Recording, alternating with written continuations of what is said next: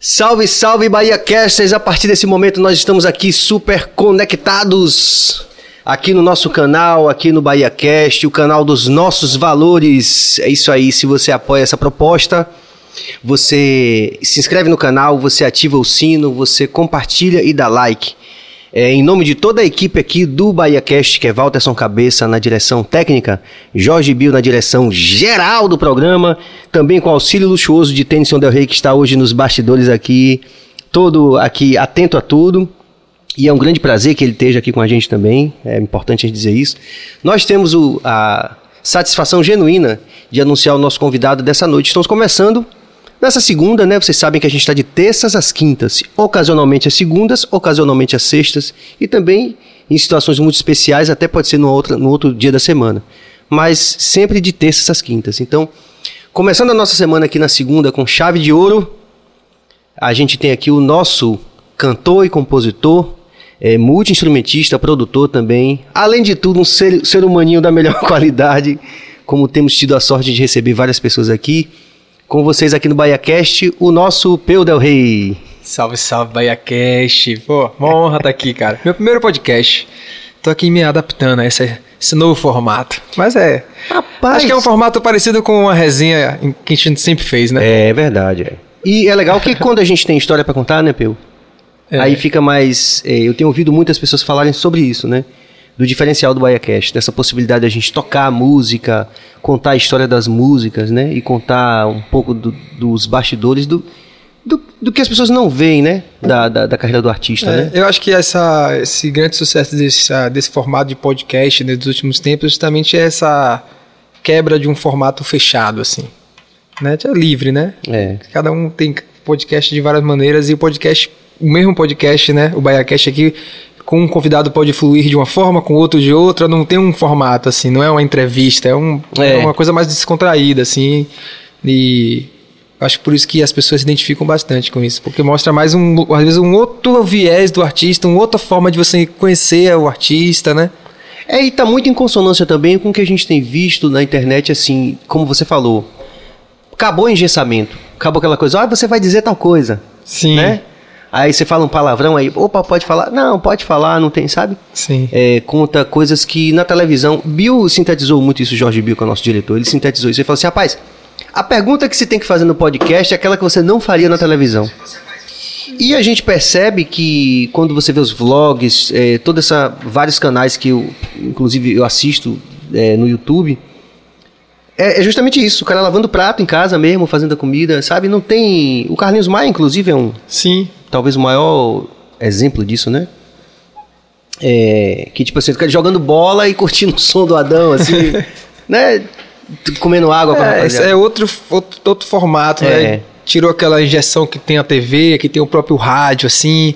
É. Que também tem todo um roteiro, né? Sim. Tem um tempo determinado. O podcast Pauta. ele pode acontecer, é. né? Tem podcast aí que nem faz 24 horas, se duvidar. Já teve até podcast 24 horas, bicho. Conversa que não acaba mais. Inclusive, a gente tá com essa ideia de fazer, Del Rey, viu? Quando eu falar Del Rey, é Tênis, seu pai, é o patriarca, né? É, é o chefe do clã.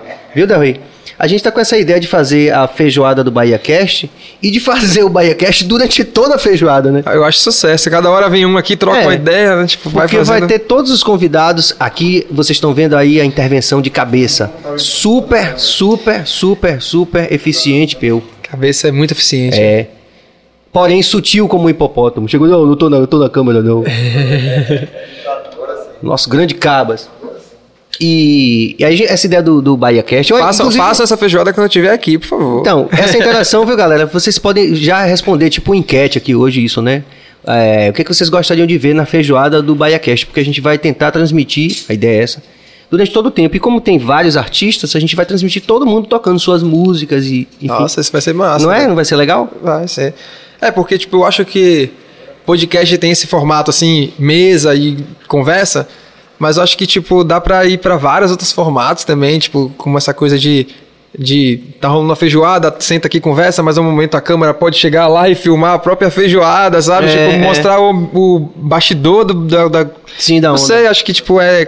Como você falou, é livre, né? É. Tanto do papo ser livre, Essa como do é. formato é. também, estético, pode ir variando, enfim. Então, se você acha essa ideia boa, aí uma enquete aí pra essa noite. Diga aí o que vocês acham. Vocês gostariam de ir pra feijoada do BaiaCast? Já pensou Rapaz. você ver todos esses artistas lá? O violão vai estar lá, ninguém vai ser obrigado a tocar, mas quem quiser tocar depois de tomar umas duas, É, não tem como. todo mundo vai querer tocar. Vai bombar isso aqui, velho. Além das diversas personalidades que já estiveram aqui, que vão passar também até o dia da feijoada, que são pessoas também fora da música e que também, enfim, vão estar lá também abrilhantando, né? Nossa, nossa feijoada. A ideia é muito boa. Eu gostei pra caramba. Mas vamos lá. Peu Del Rey, o nosso Peu, Sim. que eu vejo desde quando a gente se reencontrou na vida, eu e Tennyson, Lina e Adriana, você com não tinha nem 10 anos, com as baquetas já na mão. É, não, já nasci com essa parada, velho. Quando eu nasci, assim, eu acho que me programaram já lá pra ser músico. Porque quando eu. Acho que meu aniversário de um ano, eu ganhei uma bateria. E aí, desde então. Porque eu já ganhei, porque eu já tinha essa coisa de querer tocar. Não foi tipo assim, deu pra poder Sim. incentivar a ser músico. Já era tipo assim, esse, esse menino, esse bebezinho já gosta de batucar nas coisas. Vamos dar uma bateria pra ele, um tamborzinho, sei lá.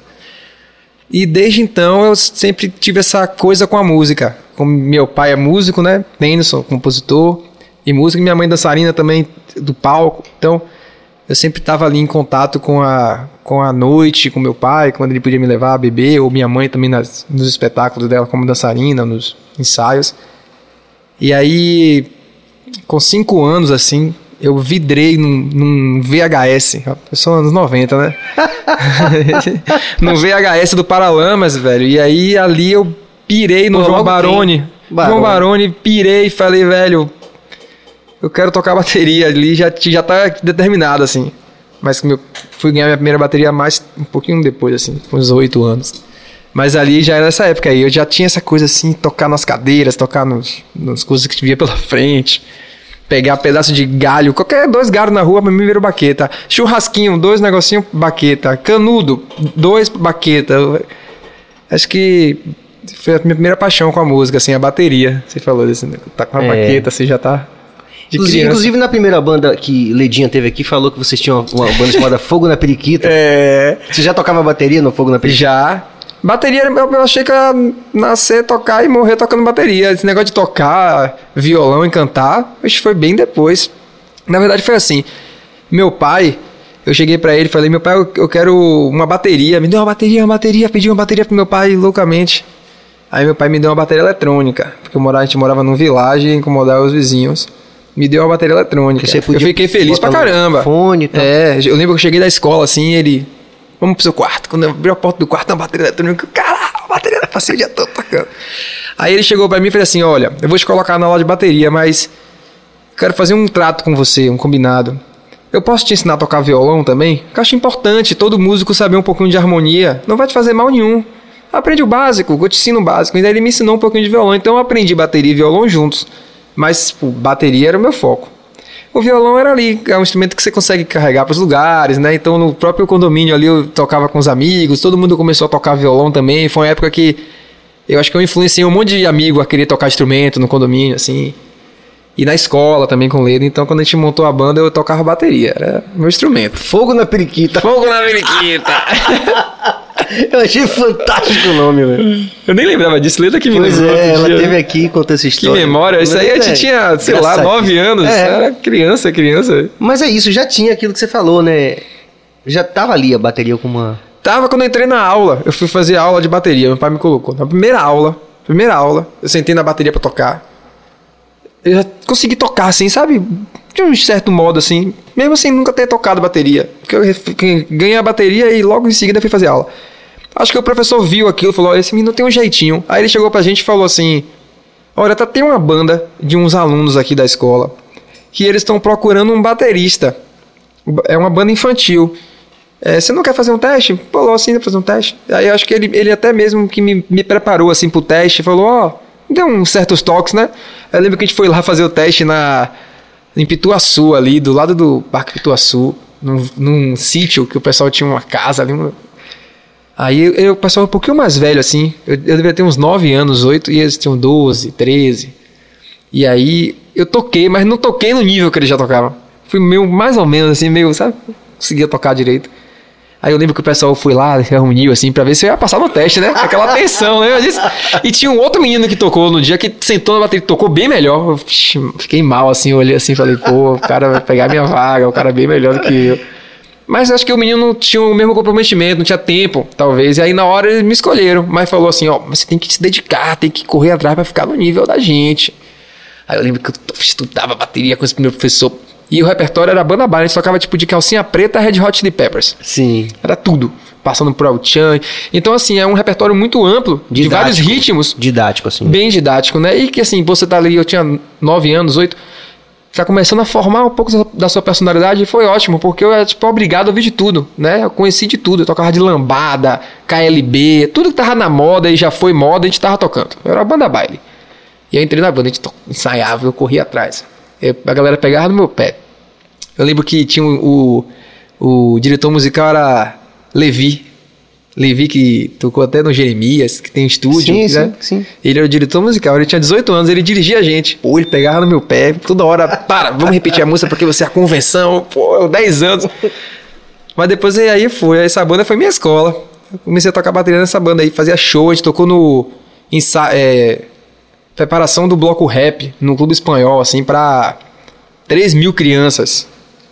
Tensão retada. Fazia um show de uma hora e meia, duas horas lá. E eu com 10 anos. Cabelo raspado. Tocando, cara. Lembro que Rapazola com Tomate tocou depois da gente. Ele começando o Tipo, Rapazola. Começando o Rapazola, assim. E era Mas assim, ali no uma- evento era a banda que ia tocar mesmo valendo depois, era o rapazão. Era, tipo assim, a gente abrindo pro rapazola, mas era uma tensão, assim, porque, tipo, eu tinha 10 anos, mas acho que a menina também, a ca- a cantora tinha uns 10, o tecladista tinha uns 10, mas o resto da banda, percussão, baixo, guitarra, tinha 15.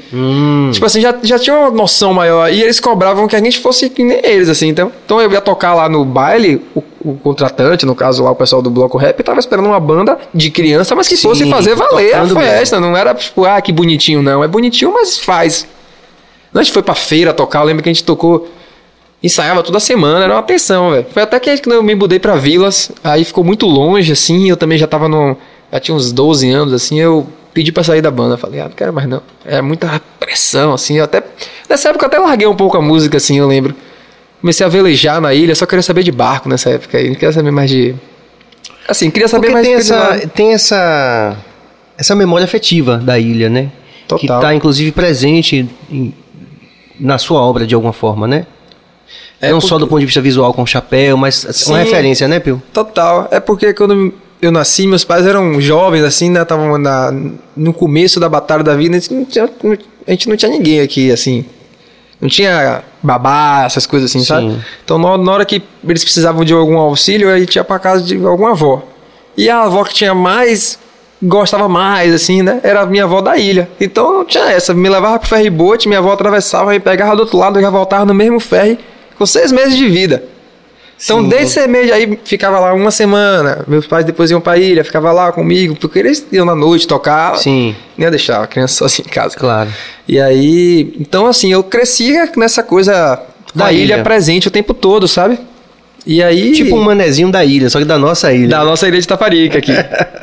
então, tipo, o tempo todo. E nessa época aí que eu, que eu saí da banda, foi a época que eu acho que eu aproveitei mais a ilha, assim. Tava começo da adolescência, mais solto, assim, né?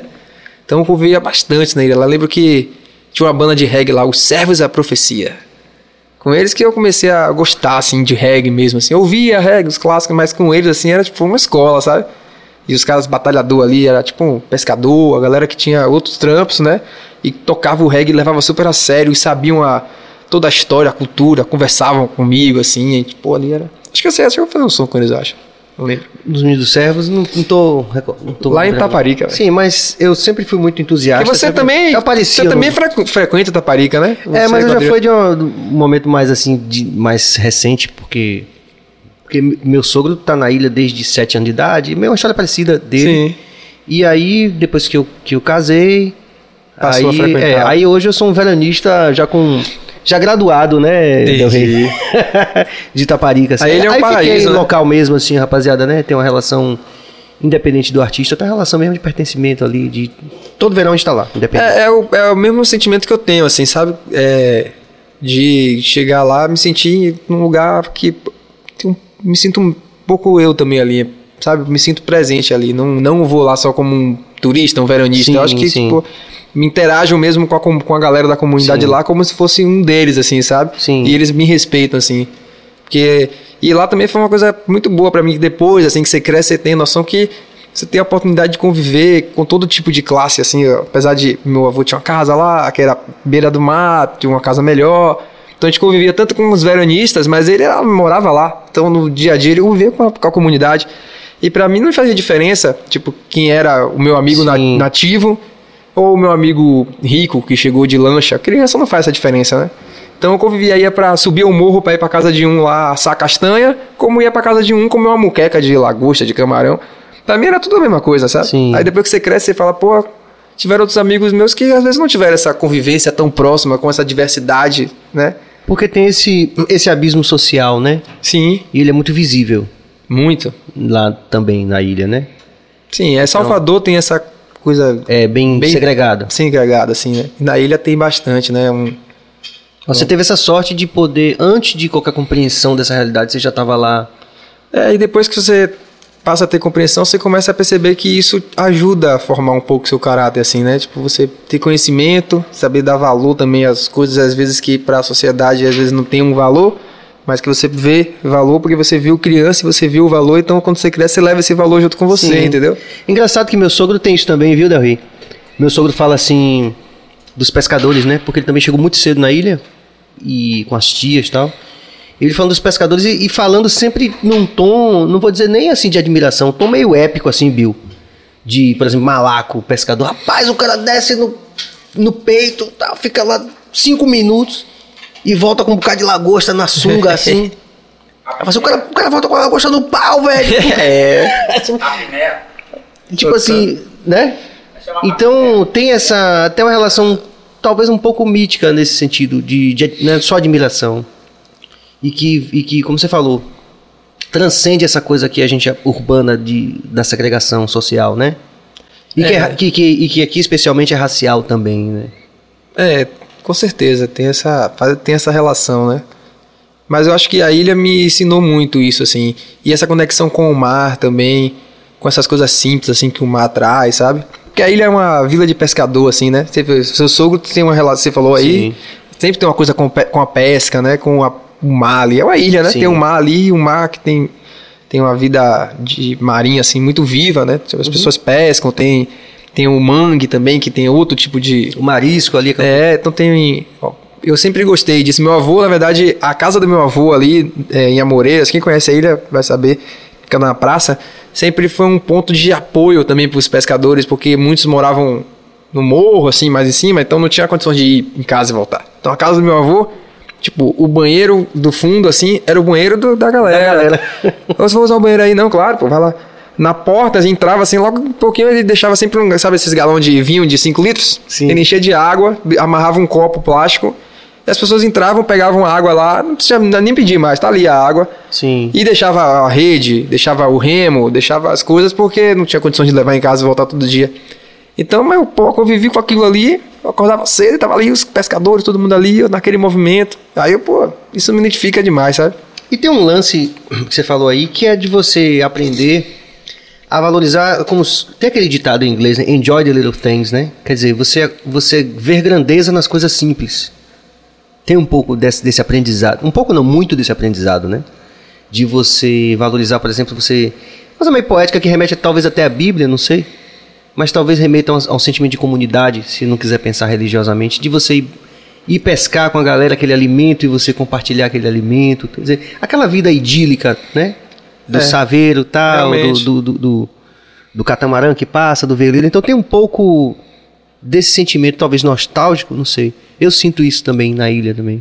É, faz sentido, é. Né? Eu sinto também um pouco disso. Porque é uma, independente da lancha. Infelizmente é uma cultura que vem se perdendo com o tempo, é. né, na ilha, assim, de hoje. Sim. Mas a ilha dos anos 90, que foi a ilha que eu cheguei, que eu cheguei ali, até o tempo que meu avô era vivo, que a gente convivia ali, ele tinha muito esse. Depois a gente, é, depois a gente se afastou um pouquinho da ilha, quando meu avô faleceu.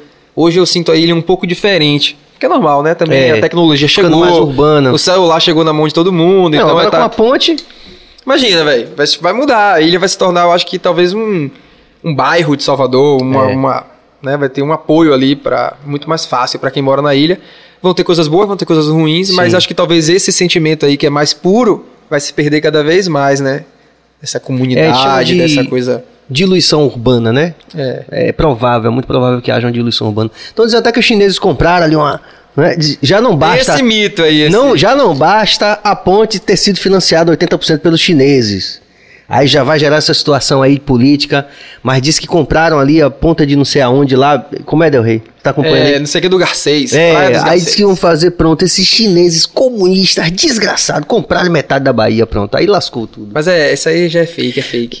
tá, eu sempre tô levando caso de brincadeira, né? A primeira interação muito boa, pertinente. Jorge, Jorge Zarate, Peu é show, música na veia. Abraço aos dois, valeu Serginho. Grande mestre, Zarat. Inclusive, já estamos esperando ele aqui também. Estamos já tramando aqui com, com o patriarca aqui do, do clã Del Rey. Viu, Jorge Zarat? estamos tramando aqui logo, logo. Você vai receber a galinha pulando aí. Mas vai ser um bom convite que você vai estar aqui com a gente. Vai ser um privilégio. GD Santana, Bahia Cast, volta por favor. Dando show como sempre. Obrigado. Essa interação super importante. Júnior da produção do Adão. Além de um excelente músico, ser humano da melhor qualidade e, e o filho de um monstro da música. Abraços, Peu e Tennyson Del Rey. Júnior, né? É. Cara de uma sensibilidade incrível, eu adoro. É um Sim. privilégio a gente poder ter ele na produção. Felipe Julião, que massa, velho, esse podcast. Muito bom. Obrigado, Felipe. Duda Espínola, esperem. É. Duda, Falei a mesma coisa, Duda. Não pode fazer sem a gente, hein? Duda Espínola, esperem eu ir aí pra fazer essa feijoada, tá lá em Portugal. Banda Nato também. Boa Vista, Roraima conectado, obrigado. que massa. Muito queridos, fiz uma- um, um collab com eles também. Que legal, Serginho. Você sempre É, colado com todo mundo aí. eu acredito, né, Curitiba, galera. Sempre acredito. Felipe Julião, Curitiba aqui conectado, obrigado. Muito bom de saber que a gente está. eu vi inclusive o, A gente aqui na nossa pesquisa, porque isso aqui é, antes de tudo, uma pesquisa. Eu vi o, o Rafinha conversando com os meninos do Flow. Do começo, falando que em 2000 e... Olha, José colado. dizendo que tá colado. Obrigado, meu irmão. Vamos marcar essa data aí. Ele falando que lá em 2001 ele percebeu isso, né? Que a televisão convencional não estava chegando no Japão, mas ele começou a transmitir, colocar os conteúdos na internet e daqui a pouco tinha interação na internet dentro do Japão. E aí ele sacou que a internet ia chegar em, algum, em algum, há algum tempo, no que chegou hoje, né? Então ele Sim. começou a fazer esse investimento lá do. Tem uma coisa que eu gosto da internet também é que é, toda a interatividade é ótima também, mas acaba ficando um, um registro eterno, assim, sabe? Sim. E eu acho que a TV é legal, mas tipo, ela é mais aquele ao vivo e depois ela acaba ali. Quem não viu, viu, né? Se você não perdeu o, pro- o programa já tá ali, per- talvez você não veja, tá, né?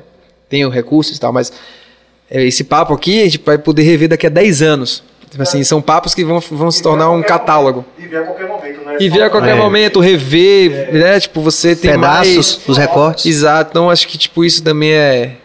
Faz parte desse sucesso também, né? É, você tá, catal- você tá catalogando aqui, conversa com pessoas, sabe? Tipo, É. é um certo... é eu acho massa. fascinante. Eu só fico com medo daquela falha de Santo André lá da Califórnia, lá dos terroristas acharem, botarem uma bomba lá. E aí, se, se o Vale do Silício cair, a gente não sabe se vai É. ter. Mas não vai, não é nem bom falar isso. Tá porque tudo na nuvem, mas essa nuvem tem algum lugar na Terra ainda, né? Pelo menos é. Califórnia não pode ficar embaixo d'água.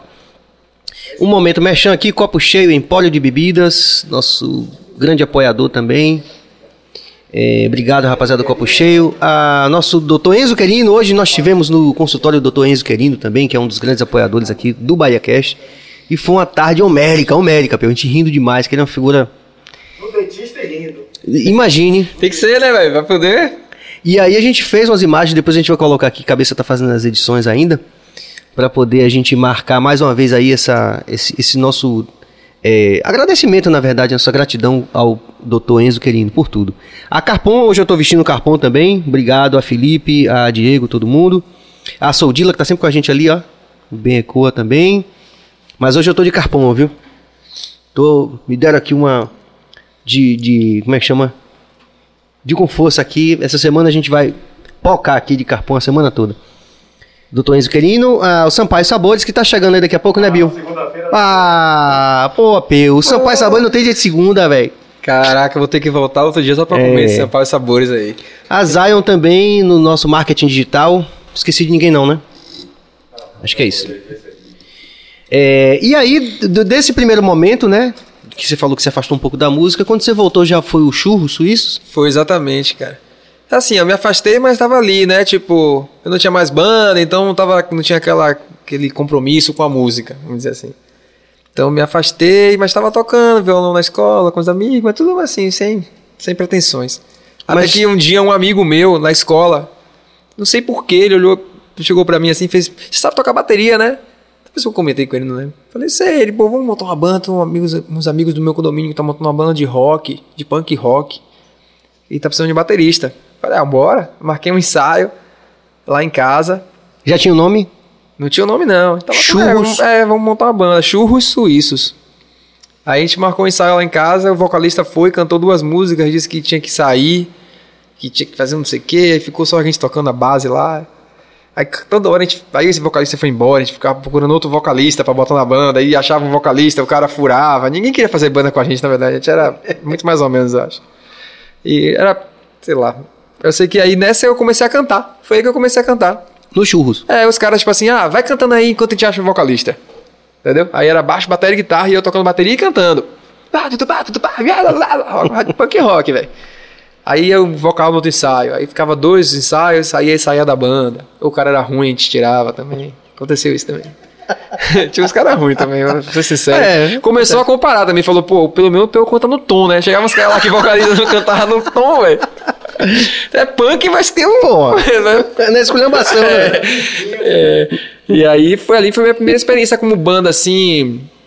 De você ter uma banda, de você fazer música, de você pensar na banda. Porque a banda do baile lá era banda, mas tinha os pais, né? E era um repertório bailão. E a gente, eu só era não, músico. tinha, não tinha produção artística, tanto assim, composição. Não, tinha. E não tinha também é, a gente se envolver na produção.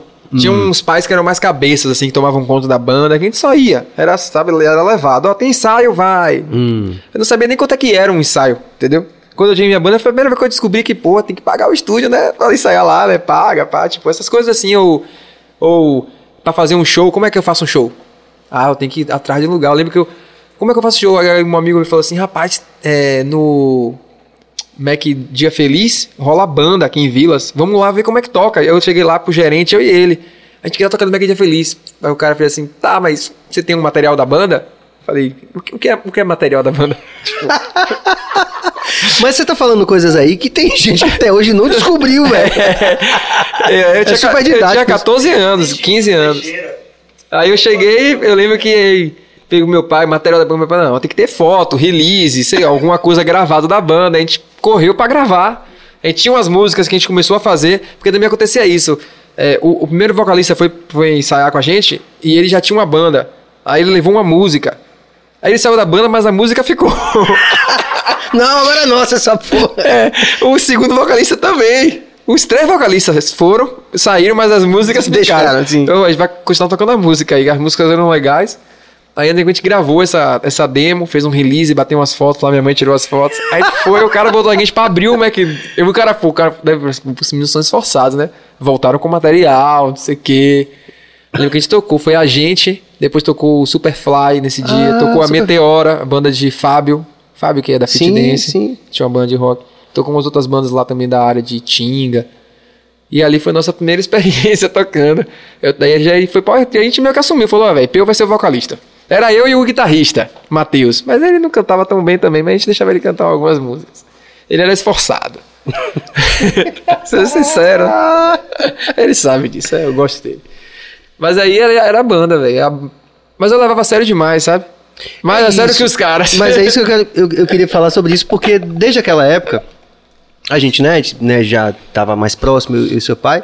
E, a- e eu me lembro que seu pai falou que você fez um São João com ele, tocando, né? Sim. E ele já me falando que você já tinha esse compromisso de passagem de som, liderava a banda, não, meu pai tá descansando no hotel, bora aqui a gente passar o som e tal. E que você pegou esse dinheiro e comprou uma câmera e fez um vídeo, É. um clipe meio assim da. Total. Quer dizer, Porque, você já assim, tinha nasci, já tinha já tinha essa coisa de não, isso aqui é sério.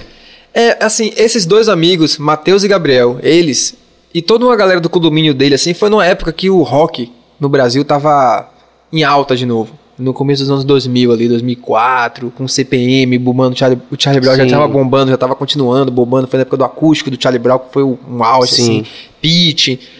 Enfim, e toda uma cena underground tava também começando a florescer, que foi o que veio até vir aquela cena emo, que foi um, Hum. dois anos, três anos de NX Zero, Fresno, Uhum. For Fun. E essa galera, os dois, eles conheciam muito disso. Eles me apresentaram muitas coisas. Eu era um cara mais assim, da mídia, o MTV. E eles já estavam na internet. Eu lembro que eu fiz um aniversário e o presente, eles dois me deram um presente que hoje parecia uma coisa que não vale nenhum. Para mim foi um valor incrível. Eles me deram, cada um me deu um- uma mídia de, de DVD com um monte de CD que eles baixaram na internet. Falou, véi, você precisa conhecer o punk rock. E, aqui, e ali tinha de, sei lá, de cólera a Bad Religion dos Estados Unidos, tudo assim organizadinho, com bandas, com os clipes, com um release da banda dizendo o que era. Então aquilo foi uma aula. E dentro dessa filosofia tem a filosofia do do it yourself, né? Do faça você mesmo, Sim. do punk rock, que vem dessa história da pegar a câmera e fazer o clipe, velho. Você não tem condição de ter um clipe. Faz o clipe, não tem ninguém pra fazer a foto. Pera aí pra sua, pro seu, seu irmão bater. Primeira, primeira demo da gente, a foto que tirou foi meu irmão, com seis anos. Ô, João, tira a foto aí, velho. Entendeu? Tipo, era, a gente pegou dessa coisa, assim, essa, tinha essa, essa cultura, assim, dessa, de, do vamos fazer acontecer aqui. Só que eu levava mais a sério que todo mundo. Era nítido isso, assim. Porque meu pai era músico, então tinha essa coisa dentro de casa, assim, de, não, isso aqui é Você possível. conviveu, criança, você conviveu com grandes nomes da música. É. né? Por causa. Conviver mesmo, assim, ter um convívio dentro de casa, né? É, e Serginho é tipo assim, quando você tem dentro de casa alguém que é músico, quando você tem perto, você vê a possibilidade daquilo real. Quando você não tem, quando eu imagino assim, os pais de Gabriel, de Matheus, pra eles era uma brincadeira, sabe? E eles, eles mesmo também não, não tinham tanta certeza assim, porque, pô, meu pai é médico, minha mãe, sei lá, trabalha em tal lugar, música é pra poucos. Pra mim, a música é meu pai, pô. Meu pai foi músico, é, consegue ser músico, eu também posso ser músico. Entendeu? Tipo, Sim. eles, tipo, eles queriam, mas, tipo assim, tinham medo também, ouviam os pais. Não é normal, não é? Porque é um caminho difícil mesmo. Tinha é um caminho medo, né? difícil, é. Então, assim, eu levava a sério enquanto Até hoje faz medo, né? faz. então, Mas você levava a sério era mesmo. tão a sério que, tipo, é, a galera foi trocando da banda e só eu Hum. fui ficando. Porque eu levava a sério e, tipo, eu tirava a onda. Ó, velho, se você faltar o ensaio, você tá fora. Os caras, "Meu, eu tenho prova amanhã, velho. Como é que eu vou ensaiar? Mas banda, mas banda é banda, velho. Você acha que os caras lá do, do Bad Religion não estão ensaiando, no FX? Minha, minha prova, velho. Minha mãe vai me matar. Não interessa, velho. Tem que ensaiar, ensaio, é ensaio. Se você não for no ensaio, você tá fora. Não ia, tá fora. Eu era radical. Caramba. Não, mas é isso que é interessante, porque pe- é, do- da perspectiva deles podia ser radical, mas pra você já era profissão. Já era. já era pô. profissão. Já era. Mas eu acho que eu levava a sério demais. Não, não, não acho que, tava, que eu tava certo. Sim. Não, sabe? Olhando hoje assim, porque. Mas certamente já porque tinha também, essa, esse... às vezes, acho que é importante ter um pouco de da inocência, assim, sabe? Eu já tinha muita malícia, sabe? Por ver de perto, assim, as coisas. Já tinha um certa. Entendeu? E às vezes, sei lá, já pensava coisas além do que deveria pensar, entendeu? E aí. Mas foi importante, é o que é, né? Cada um tem a sua história, não tem como mudar. Aí depois dos churros você... Foi. Aí, tipo, a banda mudou de diversas formações. A nossa última formação, assim, foi a, mais séria. Ali a gente já tava até. Gente fez uns shows legais, assim, tipo, Salvador, é, tocando com Círculo, que tava grandão Sim, na época. sim. Tocou na Cruz Caída pra Cascadura. Tava num rolê assim, mas a gente era moleque, né? Tinha 18, 17, 18 anos já. Você lembra de alguma música dessa época que você precisa tocar um pouquinho? Eu? Sim. Uma música Caraca, sua eu dessa lembro, época dos velho. churros. Poxa. As músicas eram. Ajoelhou, tem que rezar, né? velho? Era. Deixa eu ver se eu lembro, velho, porque é muito tempo. Pedacinho, o refrão. Esse é o refrão, é. Aproveite a vida e tudo que ela tem pra te dar. Só resta uma saída pra gente tentar voar. Ah, ah, ah.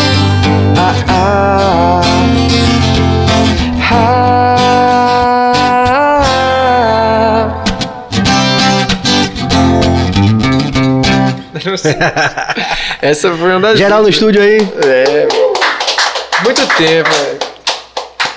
E aí, aí a banda acabou. Uma hora, tipo, tipo realmente, um, a banda no final era eu, Vitor Gringo, que era um baixista, e Davidson, Devo, que era o baterista. Aí, porque depois de um tempo eu fui tocar guitarra e cantar. Hum. É, a gente foi chamado pra abrir o show da Fresno, uma banda que Oh. chegou a ficar é.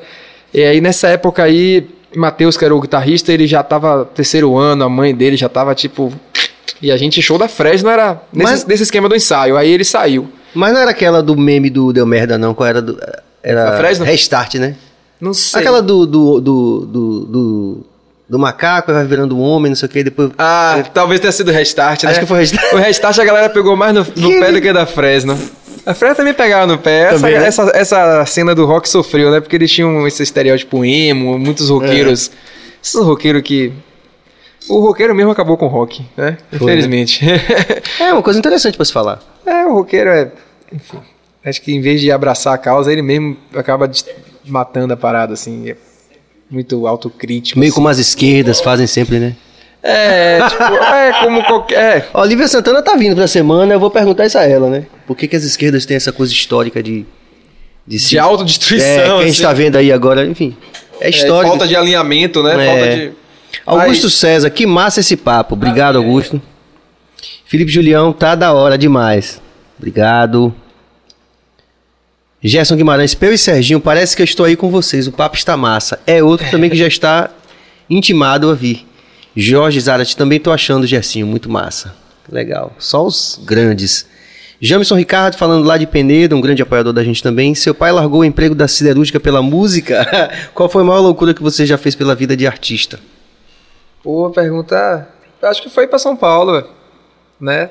Assim, é uma loucura, não se compara a dele, talvez, por pela circunstância da vida, mas pra mim foi um desafio, né? Foi um desafio. Que veio anos de- depois dessa. da banda, de tudo, foi bem depois. Mas foi um desafio. Quando, quando você foi para São Paulo? 2015. 2015. Depois de já ter feito muita coisa aqui em Salvador, depois de já tá, tipo, acho que mais preparado pra, pra ir pra São Paulo e viver essa coisa mais. Já tinha música time. gravada pela gente, por alguns compositores também, ou alguns Na verdade, artistas. a gente tava. Quando eu fui, foi na época que a gente tava pra.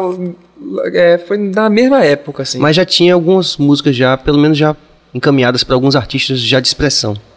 É, Não tinha? tinha? tinha- Eu tinha sido gravado pela banda Eve e por Turca.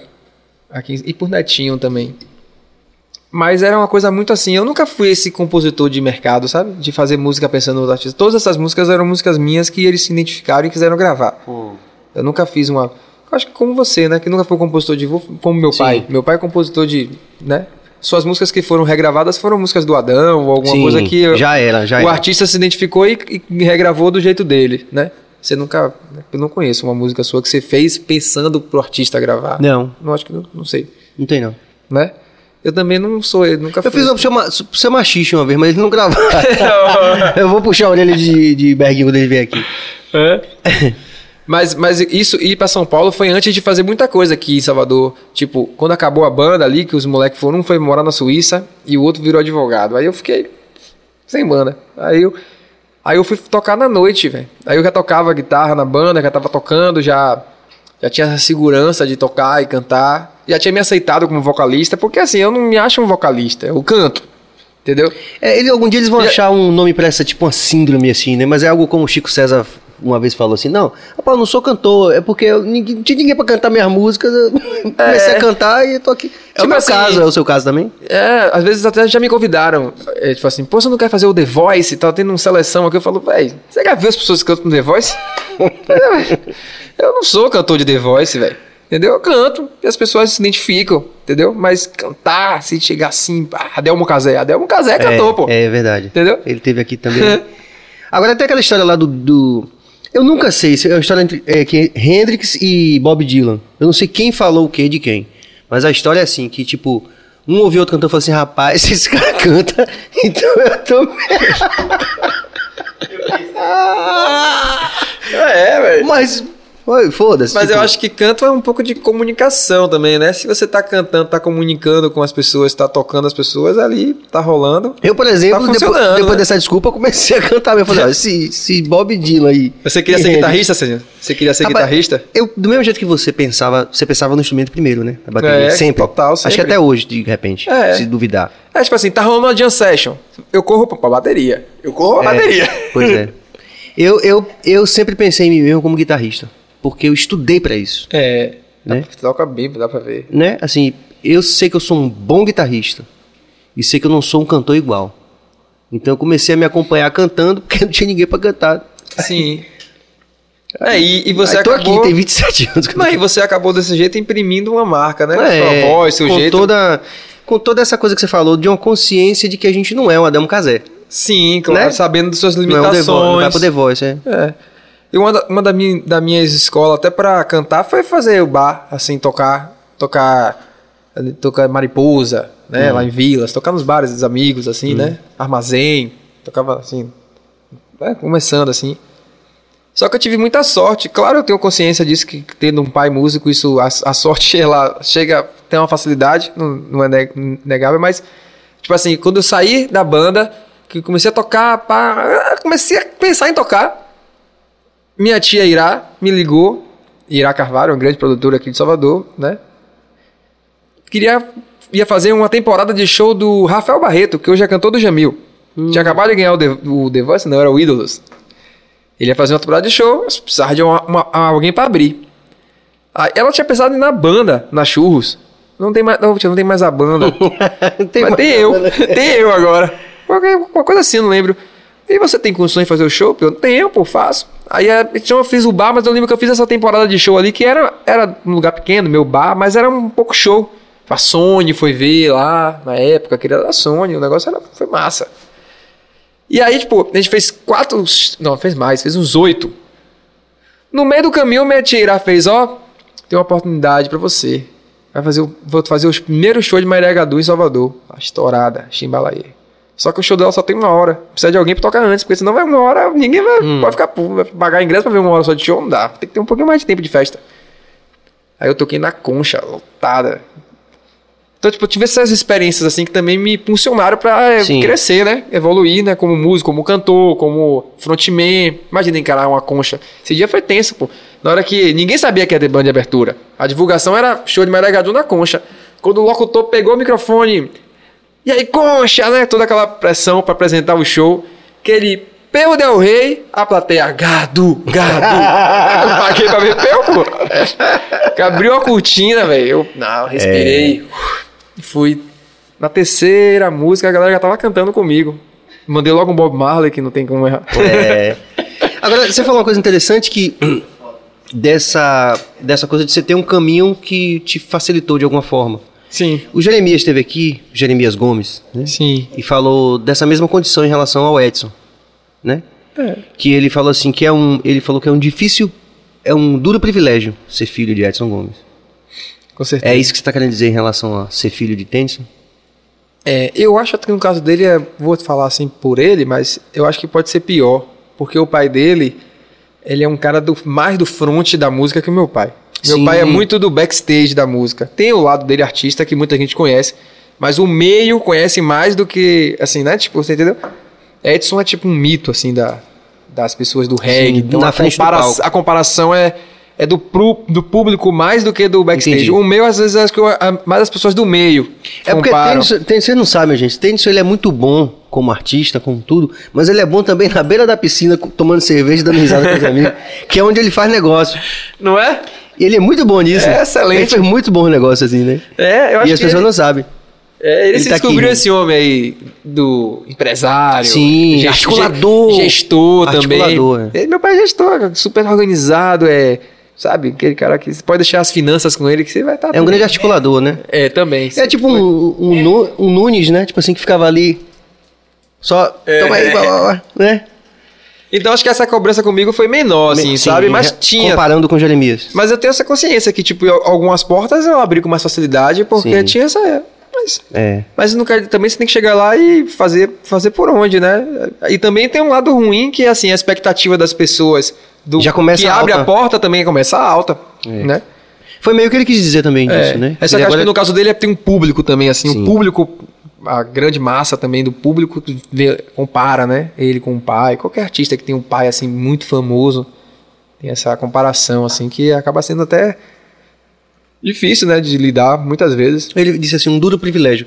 Janaína Santos, Peu nasceu artista, muito amor. Obrigado, Jana. É, A Jana é um amor, né? Nuno Menezes, olha aí que, que surpresa boa. Nuno falando lá de Jiquié. Que eu descobri que Jiquié é, foi a capital da Bahia por 5 horas. Depois eu vou pedir a Nuno pra ele vir É cantar. sério? É, eu vou pedir a Nuno pra ele vir cantar aqui a obra dele, tudo. Falar a história dele pra contar um pouco dessa história. Volte, por Legal. favor, Cabas, que eu não li. É, pergunta pra Serginho e pra Peu. É melhor estar em Salvador ou São Paulo ainda seria uma boa? Excelente pergunta. Obrigado, Nuno. Esperando você aqui, viu? Vamos falar no zap. Mas eu, eu posso falar da minha experiência, né? Tipo, eu acho que pra mim foi bom, sabe? Tipo, estar em São Paulo. É, e. Porque eu já tinha feito muita coisa em Salvador. Tipo assim, não é que eu cheguei no teto de Salvador. Mas eu tava numa situação em Salvador que eu sentia que São Paulo, naquele momento, eu já conseguia atender a expectativa que é estar em São Paulo. E, e eu conseguindo atender, eu ia conseguir ter, colher frutos melhores, assim, vamos dizer. Mas vocês tiveram a experiência em São Paulo, não sei se para vocês foi bom, se naquele momento era importante. Rapaz, eu irremediavelmente me lembrei, Nuno, de Jal. Jal morou um tempo em Florianópolis. Aí a gente, logo depois que ele retornou para Salvador, ele falou assim: Serginho, Floripa é bom, mas é ruim. Salvador é ruim, mas é bom. Olha que síntese da porra, bicho. É. Então, quer dizer, o que, que eu quero dizer com isso, na verdade? É que eu acredito que são duas experiências distintas. A gente tem o maestro Vitor Hugo também. Vitor Hugo, né, que é diretor musical de Cine Calmon do primeiro álbum, né, que é o grande sucesso de Cine Calmon, que é músico da orquestra lá de Sergipe, enfim. O cara também que estudou na Suíça, música, um cara que tem uma cabeça muito boa, ele fala, inclusive espero que ele venha também. Tem que ver que esse, esse Bill tá com a agenda na mão. Jorge Bill, tem que acertar aí, porque é muita gente boa. É muita gente tá boa. estourado, é muita gente boa pra chamar. Não tem data. Vitor Hugo fala uma coisa seguinte, ele diz assim, rapaz, olha, o bom de você conhecer realidades distintas, e aí eu tô respondendo a Nuno também, é você entender que você não deve procurar chifre em cabeça de cavalo. Sim. É lógico que a experiência da gente é, viver da música e batalhar a música, um lugar ao sol, como artista, em São Paulo, é uma experiência definitiva, mas em Salvador também é. Sim. Eu acho que no final das contas, se a gente souber equilibrar direitinho, a gente vai entender que as duas experiências têm uma contribuição grande na carreira da gente. É, vocês são um exemplo de é, possibilidade de fazer uma música que não é a música que todo mundo faz em Salvador e conseguirem fazer da música o seu, a vida de vocês, né? E representar lá também. Exato. Tem uma pessoa de Curitiba aqui também. Em Curitiba Exato. também, quer dizer. É, vocês É possível. E vocês conseguiram isso, sair de Salvador também, não ficar só aqui, né? Então, tipo, é. Agora, assim, o que foi. é, Eu acho que o que me levou a, Salvador, a São Paulo é que São Paulo ainda é o grande centro do Brasil. É, não tem entendeu? correr. A internet diminuiu isso, né? Por um certo momento também da nossa. Nos últimos anos aí, é, o custo de você viajar pelo Brasil diminuiu. Agora aumentou pra caramba de novo. Então, tipo, era mais fácil ir a São Paulo. Porque tem muitas bandas, a a Tocha, a- bandas recentes, né? Baiana System, outros artistas que continuaram em Salvador e conseguiram também Sim. se espalhar pelo Brasil inteiro, sem precisar estar lá. Atuar também. Mas eles estavam sempre lá, porque, primeiro, digitalmente, né? Buscando se conectar digitalmente. Segundo, presencialmente, porque ah, tinha essa facilidade, talvez já estava no momento onde poderia ir, passar um tempo, fazer conexões, porque lá ainda é. As grandes, as grandes, os grandes veículos estão lá, os, grandes, os grandes escritórios estão lá. É, eu, Então- quando eu, eu me reunia, ainda falando sobre isso, pra- talvez para fechar, viu, Nuno, mas assim, para não deixar de falar disso, né, em consonância com o que você está falando. Meu grande amigo Wilson Souto lá, né, diretor da gravadora, que foi diretor da- da Universal e foi diretor também da, da nossa gravadora, é, e que lançou Cine também, né, o grande sucesso Cine Calmon e tal. É, quando a gente ia ter reunião de gravadora, ele dizia assim, pô, Sérgio, você parece que é um estatístico, ele dizia pra mim. Porque ao invés de discutir arte, a gente, eu, eu ficava, eu digo, cadê as planilhas? Sim. E aí você, quando a gente fala de, você fala de planilha, o artista não gosta. Por exemplo, Luiz Caldas, né? Nosso grande Luiz Caldas. Ele não gosta, é uma coisa legítima dele, de falar da música como produto. Coisa legítima, né? Individual. Cada um tem uma forma de pensar. Mas eu achava o seguinte, que não dá pra você também reinventar a roda quando você fala de uma cidade que tem, junto com o ABCD, que é Santo André, São Bernardo, São Caetano e Diadema, Sim. São Paulo tem 22 milhões de habitantes. É. Quando você junta esse número ao fato de que você tem uma concentração de renda no país ainda muito grande ali, né? É o centro, né? Que inclusive foi, foi causa de, de, de grandes agitações políticas durante toda a história do Brasil, né? São Paulo já quis se separar, inclusive, se for lá para a década de 30, Revolução 32, tal, essa coisa toda. É, o professor Gersinho também pode nos dar uma, né? Uma aula sobre uma aula isso, sobre isso, virar aqui e dar uma aula sobre isso também. É, O que que acontece? Você não tem. Quando você pega um carro, você pega um carro, você vai comprar um carro. Aliás, um- um- uma, uma, uma propaganda de carro. Eles têm que colocar o carro, esse carro, qualquer que seja que eles estão lançando, em São Paulo. Você tem que ver as imagens em São Paulo. E você tem que ver as imagens no Rio de Janeiro. São 22 milhões num lugar, 8 milhões no outro. Quando você junta o corte renda per capita, eles vão vender a maioria, os 90% do carro onde? É. em São Paulo e, e no Rio. E é por isso que a gente, quando a gente fala de música, a gente tem que pensar que, independente do estilo, São Paulo continua sendo o maior palco para qualquer artista. Aí o cara fala o axé. Sim, mas a- a- o, gr- o grande, sei lá, tô falando axé porque não, Sim, talvez porque não seja um é- exemplo bom, porque agora não é um exemplo mercadológico tanto quanto já foi. Não, mas talvez eu possa estar falando uma besteira, mas o Qualquer estilo. o Daniela, quando aconteceu, foi em São Paulo, foi com o MASP tremendo, um símbolo Sim. nacional, Sim, né? Tipo, Sim. tinha uma, né? Você vê, tava, tava lá, acontecendo lá, tava acontecendo aqui também, Mas tava- aconteceu lá pra reverberar talvez pro Brasil inteiro, exatamente. entendeu? Então, Nuno, é, respondendo finalmente, eu acho assim que qualquer artista que esteja na luta aí, né? Mais recurso, com menos recurso, passar por essa experiência de ir para São Paulo é uma experiência engrandecedora, de, que abre os, os horizontes, né? Sim. E que não é de todo ruim, nem de todo bom também, né? Afinal Não, de contas, é uma cidade cinza, É que tem difícil. tudo muita- aquilo que a gente já sabe. É, conheço vários, vários amigos, não só da música, mas que foram pra São Paulo e não se adaptaram a viver em São Paulo. É muito comum. Às vezes consegue no Rio, porque tem essa relação da gente com a praia, mas É. São Paulo não consegue, né? Às vezes. É, e aí também o próprio jeito do paulista, assim, é diferente do baiano, né? Tipo, Muito o baiano é porta aberta, vamos comer lá em casa, vamos, tipo... O paulista, ele é mais... Tem, tem grandes amigos, mas, tipo...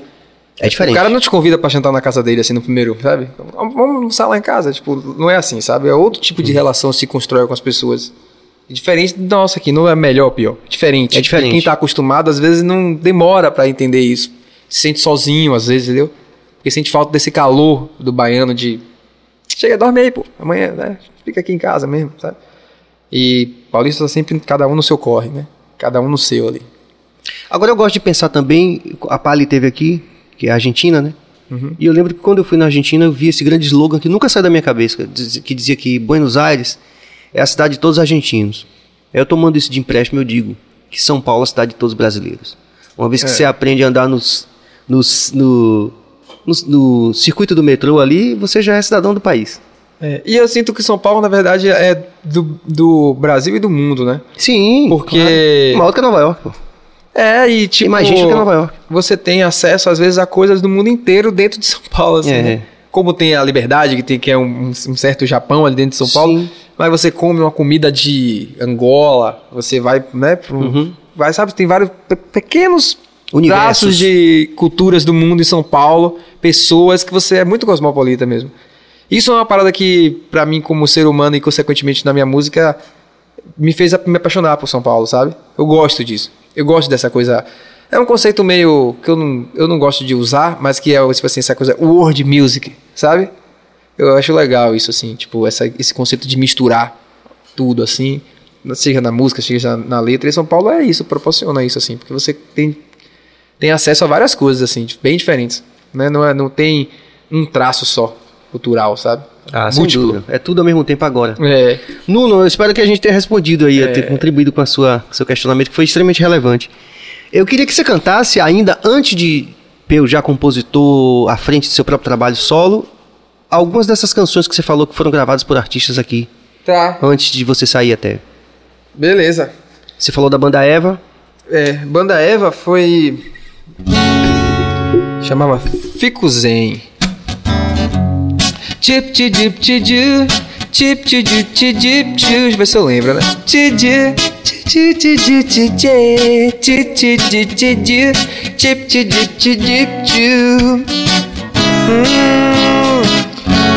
Olho no seu olho, Vejo no seu rosto o que a alma sente não consegue descrever. Tropeço nas palavras, ai meu Deus, que coisa. Penso tantas coisas, não consigo nem dizer. Você vai rir quando lembrar que a alma. Eu não lembro, velho. Tudo que viveu passou, passou de repente, volta, vem me ver, amor. Você vem, fico bem, fico alegre de te ter comigo todo dia. Com amor, sem amor, vento frio, cobertor, cubro nosso encontro de amor e alegria. Era mais ou menos, eu não lembro, era mais ou menos assim. Essa foi a banda Eva, foi logo quando o Felipe entrou na banda Eva. Sim. Pezone. Pezone. Aí. E, e Ed Tuca? Tuca foi. Uá, oh. É. Subiu, maré, virou. Eu Não vou lembrar, era uma, era uma, uma pegada mais. Tinha um toque já de baiano de idade assim na música. Mas eu não chamava Maré Virou. Sim. E Netinho gravou uma chamada Eu e Ela. Era Somente eu e ela. E tudo a rolar. Somente eu e ela. Eu e ela. Somente eu e ela. E tudo a rolar. Eu não lembro também das músicas. São muito tempo, essas, essas canções são bem antigas já. Foram gravadas por eles todos antes de você ir pra São Paulo. Exato. A, a que eu mais lembro é essa Fico Zen, que eu toquei Sim. quase toda assim, porque foi a que eu toquei no meu show assim mesmo. As outras Sim. eu quase não toquei, não, não fez muito parte da minha carreira. Entendi. É, era uma música que eu tinha feito e aí, tipo, nem lembro como chegou em Netinho. Acho que meu pai, Netinho foi lá em casa uma vez pra pegar umas, mostrar umas, meu pai mostrar umas músicas e meu pai mostrou uma minha assim, ele gravou. Tuca. Mas foi antes desse negócio todo aí que tá rolando aí. né? Não, antes. Antes de, dessa. antes de perder a noção das coisas. É. Tuca uma- também, Tuca eu acho que foi através de Igor, que é meu parceiro. Essa música é minha de Igor e de Dino, eu acho que é isso. Igor conhecia a Tuca, mostrou. Dino é um grande parceiro Dino, é, da vida, né? é, amigão, assim, amigo, é, padrinho de casamento e parceiro de música e da música também. Casguei aqui. Tranquilo. Tem água aí? Bill? Tem, Bill vai conseguir água pra gente. É... Aí você foi pra Sampa. Não, aí você lançou antes de ir pra Sampa alguma coisa aqui. Não, eu coisas. fiz muita coisa aqui. Eu lancei. Logo quando, eu- quando eu comecei a tocar, a gente gravou. Um, gravou um ao vivo, assim, meu do bar. Que eu comecei a tocar, fazia bar, fazia. Tinha uma banda, às vezes fazia duo, eu e percussão, fazia como dava, né? Mas no começo a gente tinha uma banda, no começo a gente montou uma banda e a gente gravou o show.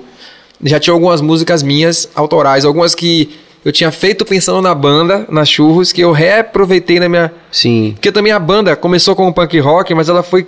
né, Comecei com 13, 14 anos, com 18 eu já tava cabeça outra cabeça. Comecei a incorporar outras coisas que foi formando essa minha sonoridade. Hum. Mas de- que aí, depois disso, o que aconteceu foi que eu lembro que eu fui chamado pelo Grupo Notável para ser artistas dele. E aí nessa eles me, me chamaram para falar para fazer um CD promocional, que era uma prática muito comum aqui em Salvador. Que não acho que acho que hoje não tem muito mais, né, essa coisa de CD promocional, que era aquela você mostrava como é o show assim, então gravava mais ou menos o que é o repertório do show, só que bem gravado, tal, distribuir o CD por aí.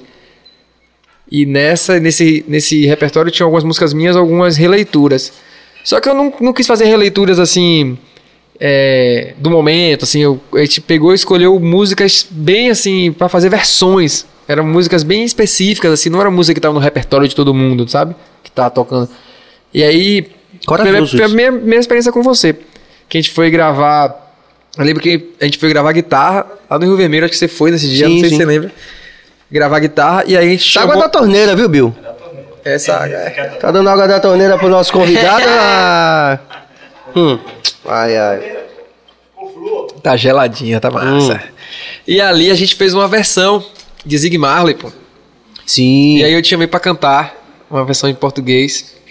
É interessante que foi Lembra nesse, nesse momento que, que Tennyson me abriu os olhos para várias, várias coisas de versão que É. depois foram muito importantes para mim, né? Até hoje, inclusive, eu tô escrevendo uma música com, com os meninos lá, com o André Magalhães, que tá em Portugal, e com o primo dele, que eu não vou lembrar o nome agora.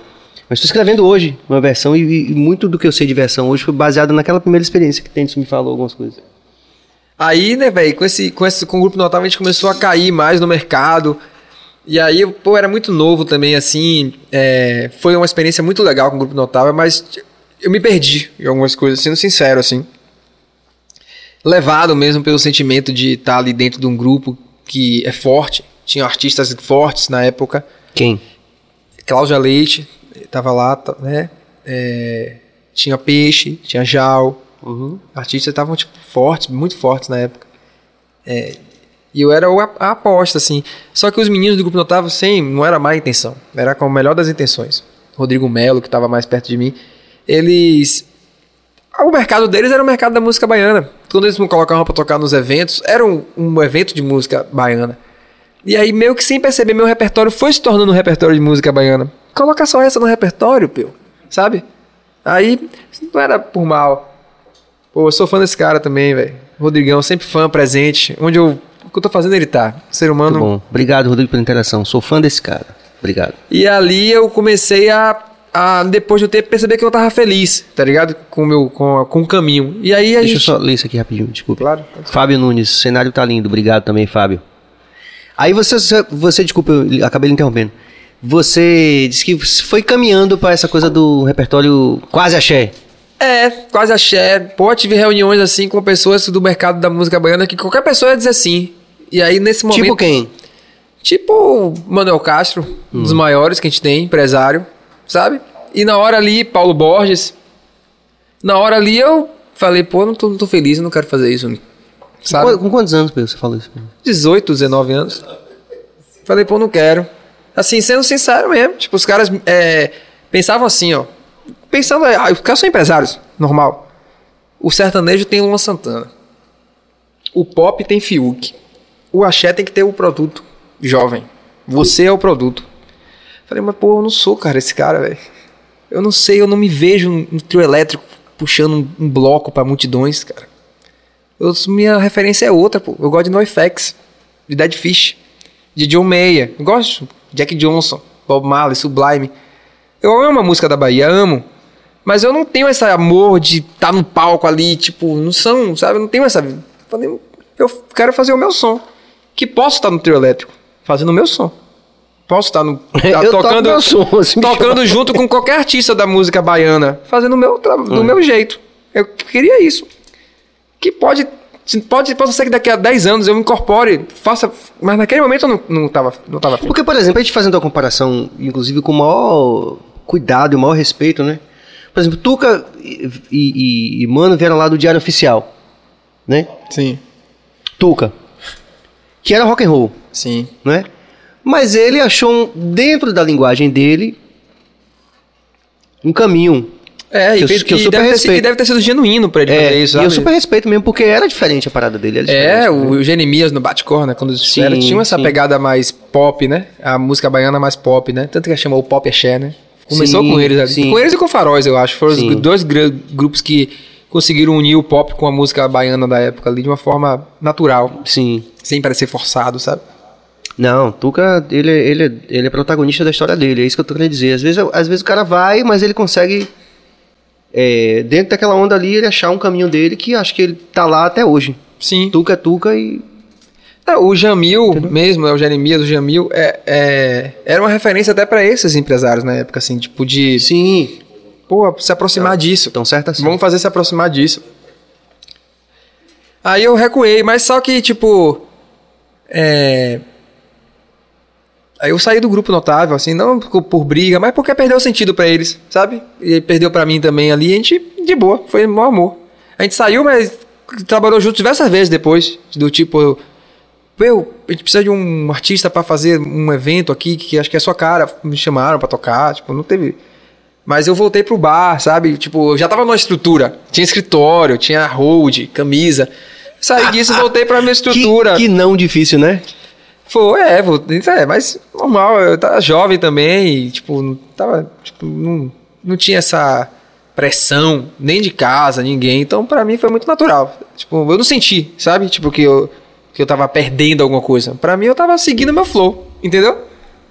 Tava seguindo meu flow. Aí eu fui, comecei a tocar, nessa tocando, um dia Pablo Domingues, grande parceiro, grande Sim. amigo. Eu, eu vou tocar aqui em Salvador, pô. Venha dar uma canja. Aí eu fui. Cheguei lá, dar uma canja. Eu lembro quando eu cheguei, cheguei com o Dino, grande Dino. Eu, Dino e Larissa. A gente chegou lá, tava Larissa já tava no bonde já. Já, pô, eu já tô com Larissa desde que eu tinha churro suíço. Sim. Aí a gente chegou lá, quem tava sentado na mesa assim, jantando, era um lugar pequeno. Jesus Sangalo. E Jesus, pô, cara conhecido, assim, a gente olhou e Dino ele tava começando a querer ser empresário, né? Então, ele, cara, Jesus tá ali, uma referência, um cara que fez a carreira de vet. Jesus, vai operar um milagre, tipo assim, né? Tipo, É, e aí eu comecei. Aí Paulo me chamou pra tocar. Quando eu saí do palco, Jesus, senta aqui. Aí eu, aí eu sentei na mesa, velho, e ele falou: Olha, o Pablo nem sabe disso. Pablo, te amo, mas é o- a vida que segue. inclusive também foi regravado por, por artistas do Axé, inclusive, né? Pablo, o Pilho Quando Você Passa foi gravado é. por tu, cara. Sim.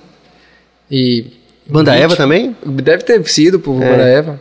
Pablo é um hitmaker, né? Eu É, adoro adoro ele, é. Mas Jesus falou assim: Eu vim aqui pra contratar esse cara. Você subiu pra dar uma canja, eu quero contratar você.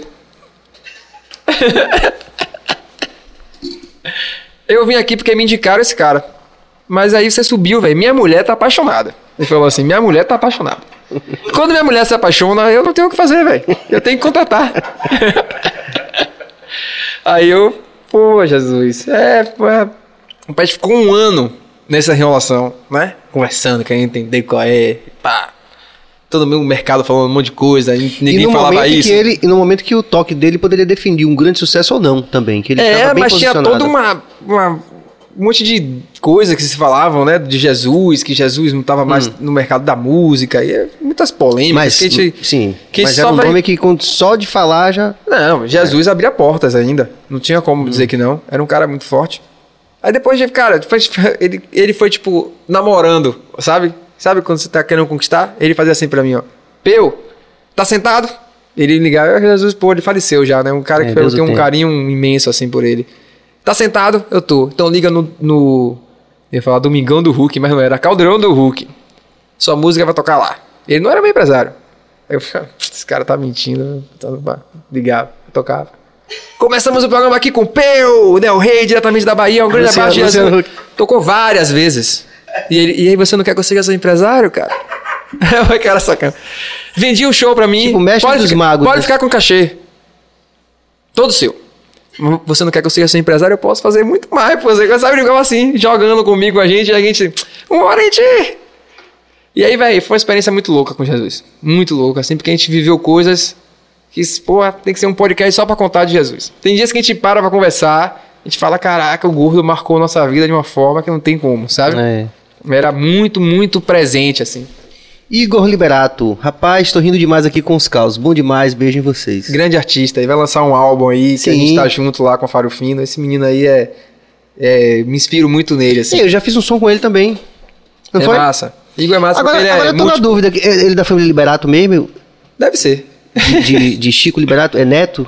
Ah, só ele vai saber. Diga aí, diga aí. Diga aí, Igor. Tô na dúvida. Igor é grande artista. Eu nunca tinha feito canta, essa relação. compõe, faz é, artes, né, gráficas, cenógrafo, é tipo um cara massa. Cara que... Eu perdi essa última, Cabas. Felipe Julião, pergunta pra Peu e Serginho. Vocês acham interessante a mistura de reggae com sertanejo? Tem mais uma, tem mais uma. Tem mais uma. Ah, o nosso Lupécio Chestes tem que mandar uma camisa do BaiaCast pra ele, viu, Bill?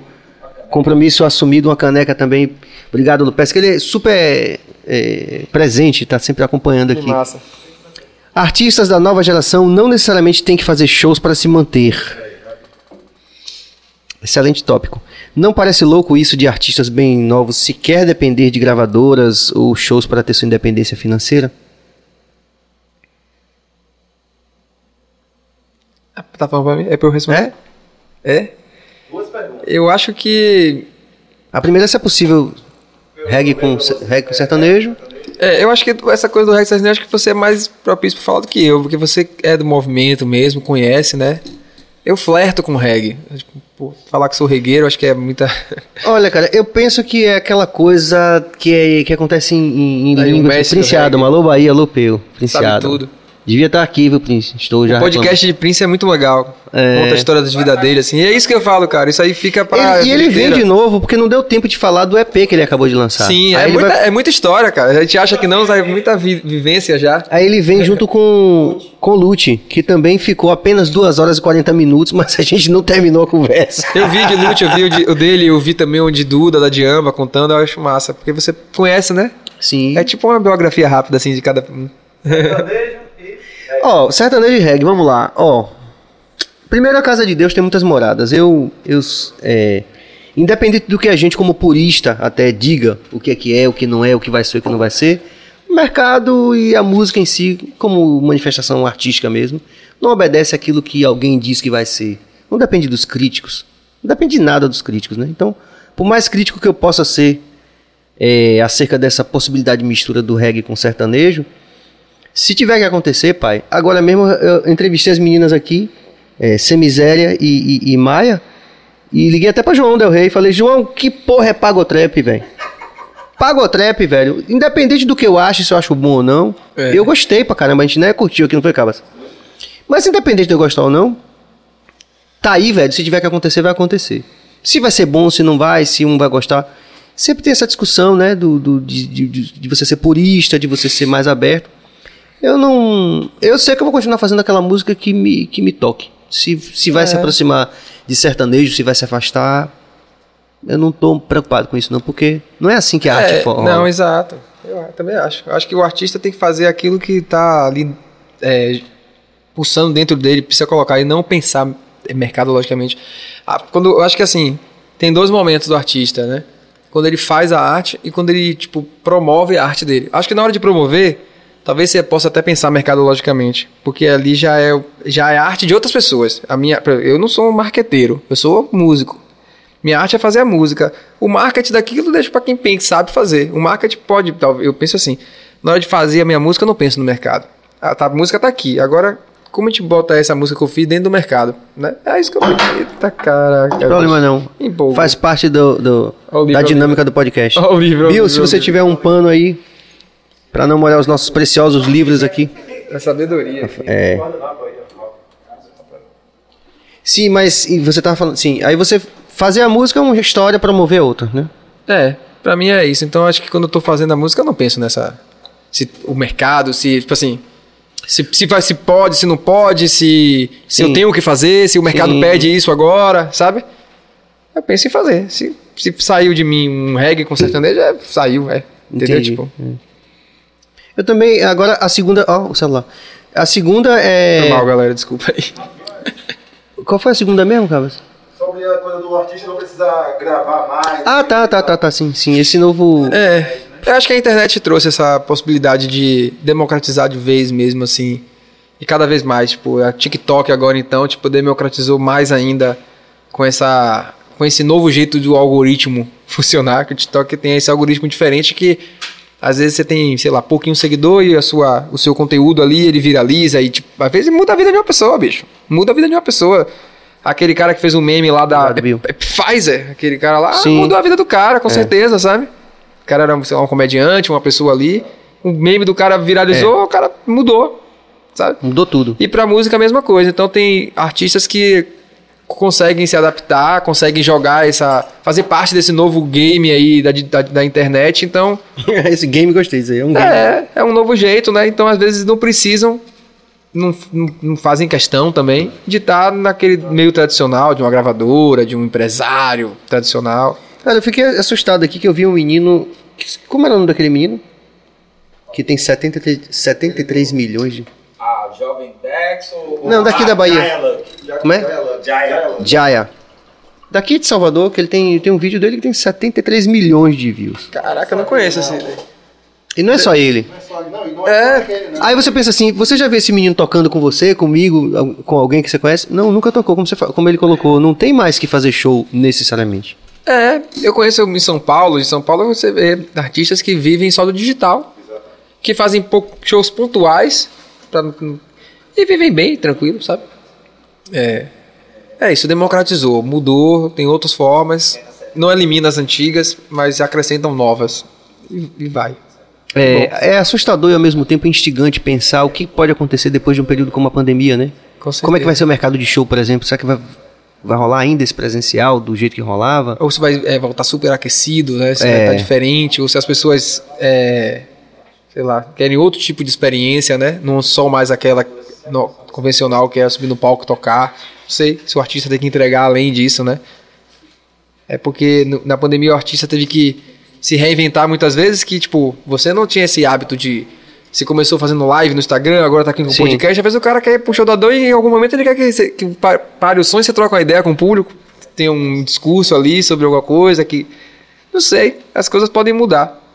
Acho que a gente, tem que, não pode, a gente não pode estar engessado. Às vezes eu fico pensando assim... É, quando eu era moleque que falava pra qualquer pessoa assim, qualquer artista, você não tem um Instagram não? Quando começou o Instagram, o que é Instagram? O artista mais velho. Aí agora eu sou o velho que fala assim, TikTok, fazer TikTok, dancinha. E aí eu falo, Você eu tô, fez- sendo, eu tô sendo o artista velho lá, chato já, velho. Não posso cair nesse, nesse erro, não. Você já fez dancinha no TikTok? Eu nunca fiz, não. Eu não sei dançar, não peguei esse talento de minha mãe, né? Chamou Larissa pra fazer uma dancinha. Não, porra, Larissa não tem habilidade nenhuma pra dança. não veio com esse Ela chip dentro dela. Ela não. Não, eu tô falando Mas assim, eu faço brincando. TikTok lá, eu posto lá no TikTok lá. Não, o, o John Mayer tem TikTok. É, Ele todo toca mundo- guitarra, tipo. É, você pode fazer do seu jeito. Não é tipo uma regra, né? Fazer dancinha. fazer dancinha. É que a dancinha foi o que. Eu acho também que eu não conseguiria fazer dancinha. Imagina, eu, não- eu nem imagino você fazendo dancinha. Só se Lina preparar a gente assim uns meses, seis meses Lina pra nossa coreógrafa mó. Aquele ator. Tom Cruise. Tom Cruise. Não, aquele gordão, senhor, aquele só fazia papel. Pô, que é que você tava falando? Ele faz dancinha no TikTok? Jack Nicholson. Dancinha Tem no dancinha? TikTok? Caraca. Mas ele já deveria ser um pé de valsa, não é possível. Ele já deveria ter. Feio, nada a ver. Assim, bombado. Porque às vezes também é isso, né? É- é, tá todo mundo dançando tão bonitinho que se eu dançar feião, vai viralizar. Né? É. Tem que também, às vezes, é a, a- a- sair do padrão. A, a, Mas- mas contra, tem- contra, a contracultura É. digital ali. Tipo, você tem. Mas você tem TikTok? Já tem? Eu tenho. E posta tocando guitarra. Posto. Às vezes eu posto, eu, é. Mas, é, tipo, eu não me dedico ao TikTok, sabe? Eu não entendo ainda o TikTok. Às é vezes eu entro, rápido. porque essas redes sociais é tipo um buraco, velho. Você pega, quando você entra, você fala, cara, tô há 10 minutos aqui, peraí, peraí. Eu quando eu entro no TikTok, eu tô ali, ó. Eu não entro muito, mas quando eu entro, eu fico lá, tempão vendo, velho, um monte de vídeo. Povo interessante, faz cada coisa massa. Igor Liberato, não sou parede de Chico, não. Obrigado, Igor. Obrigado. Mas é porque é o nome, né? Deve ter pouca gente É. da Liberato na Bahia. Às vezes aí não sabe, sabe? É. A, a parentesco você se dividiu lá atrás, mas tem alguma linha de O, parentesco. o, o Rafa Chaves esteve aqui, rapaz. Ele falou assim que morou um tempo em Fortaleza, né? E lá ele era tipo uma celebridade, assim, num de- determinado momento ali, com a banda lá e tal, não sei o quê, que as pessoas reconheciam ele na rua e tal. Aí eu perguntei se de repente depois ele não recebeu nenhuma, nenhuma notificação. Pai! Foi uma resenha ótima aqui. Duda Espínola, Peu, você ainda. Excelente pergunta. Peu, você ainda acredita. Ele- Ele tá perguntando isso, minha gente, como se você estivesse perguntando: você acredita em Deus? Não é? Hã? Você acredita em álbuns? Ou está mais inclinado para singles, clipes? Ah, velho, não sei, velho. Eu, falando por mim como artista, eu acho que tem que fazer o que dá na telha, velho. É a mesma coisa da música lá. Fazer. Pô, tem uma. É, uma métrica, uma estatística aí que vai mostrar que talvez seja mais interessante fazer o single. Mas se na sua construção como artista, como conceito, é, faz parte, tem um álbum pra você é importante, acho que tem que fazer um álbum, entendeu? Se você for pensar só mercadologicamente, vai fazer single. Não tem como. Você vai falar assim, pô, as plataformas é, trabalham melhor, melhor o single, e aí eu tenho que ter o clipe, vai ser melhor. Mas se no seu conceito você quer fazer álbum, velho. Agora eu falo assim, os grandes artistas continuam fazendo álbum. Paul McCartney, Billie Eilish, é artistas grandes mesmo, não só porque é tanto de tamanho quanto de grandeza, assim. Sim, né? artística. Então, assim, talvez, se você quer pensar grande, tem que fazer álbum também. É. Tem que pensar também que é uma, cabe... é uma pessoa de geração atualmente de gerações passadas. e.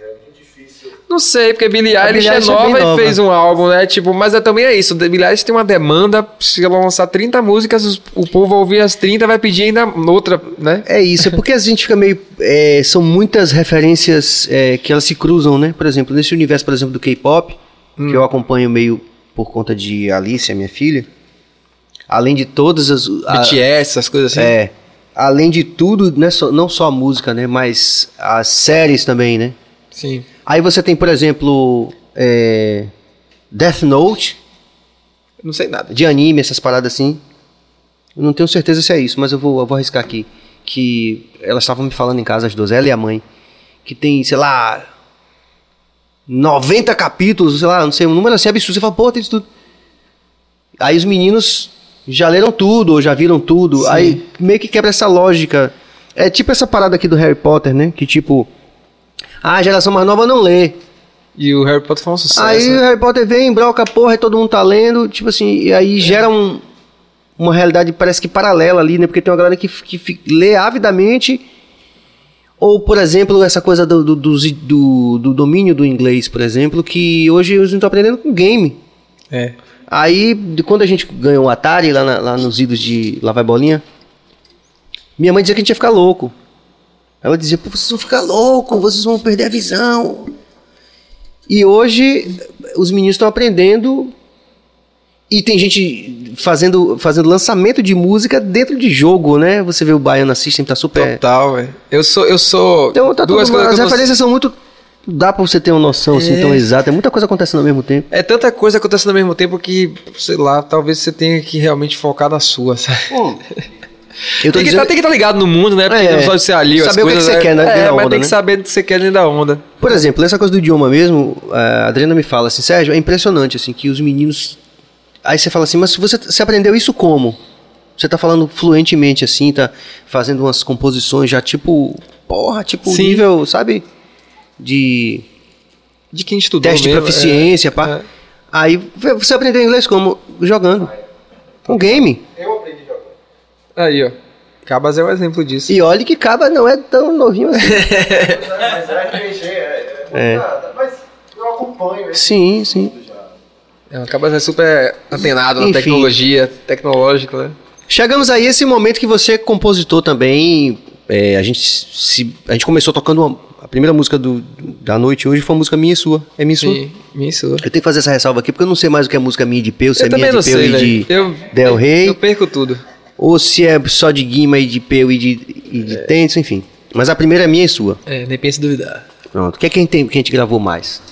Acho que depois dessa a gente rolou Pense e Faz. Pensa e faz. Bora É. tocar? Gosta de lembrar? Harmonia, né? É isso aí, rapaziada. Se você tá ligado aqui nessa proposta do BahiaCast, você achar a proposta interessante da gente trazer aqui os nossos valores, né, que fazem da nossa Bahia um lugar é, singular e plural, você pode se inscrever no canal, você pode ativar o sino, você pode também é, compartilhar e dar like e comentar também. A interação hoje está muito legal, que Peu tá aqui. E eu preciso dizer isso para vocês assim, além de uma, um texto automático, o que eu tenho falado aqui sempre. É, se você fizer isso, se você apoiar essa proposta, você não vai estar apoiando somente a minha cabeça e, e a Jorge Bill. Vocês estão apoiando todas essas histórias que estão sendo contadas aqui de artistas e personalidades, pessoas que, mesmo fora da música, né, ca- cada um em sua área do conhecimento, fazem da Bahia esse lugar tão singular e tão plural. Então você vai estar apoiando a, a, a ideia, a, a trajetória, né, e, e a carreira de todas essas pessoas. Então, se você está achando que é relevante, faça tudo isso. Se inscreva, compartilhe no grupo do WhatsApp da família.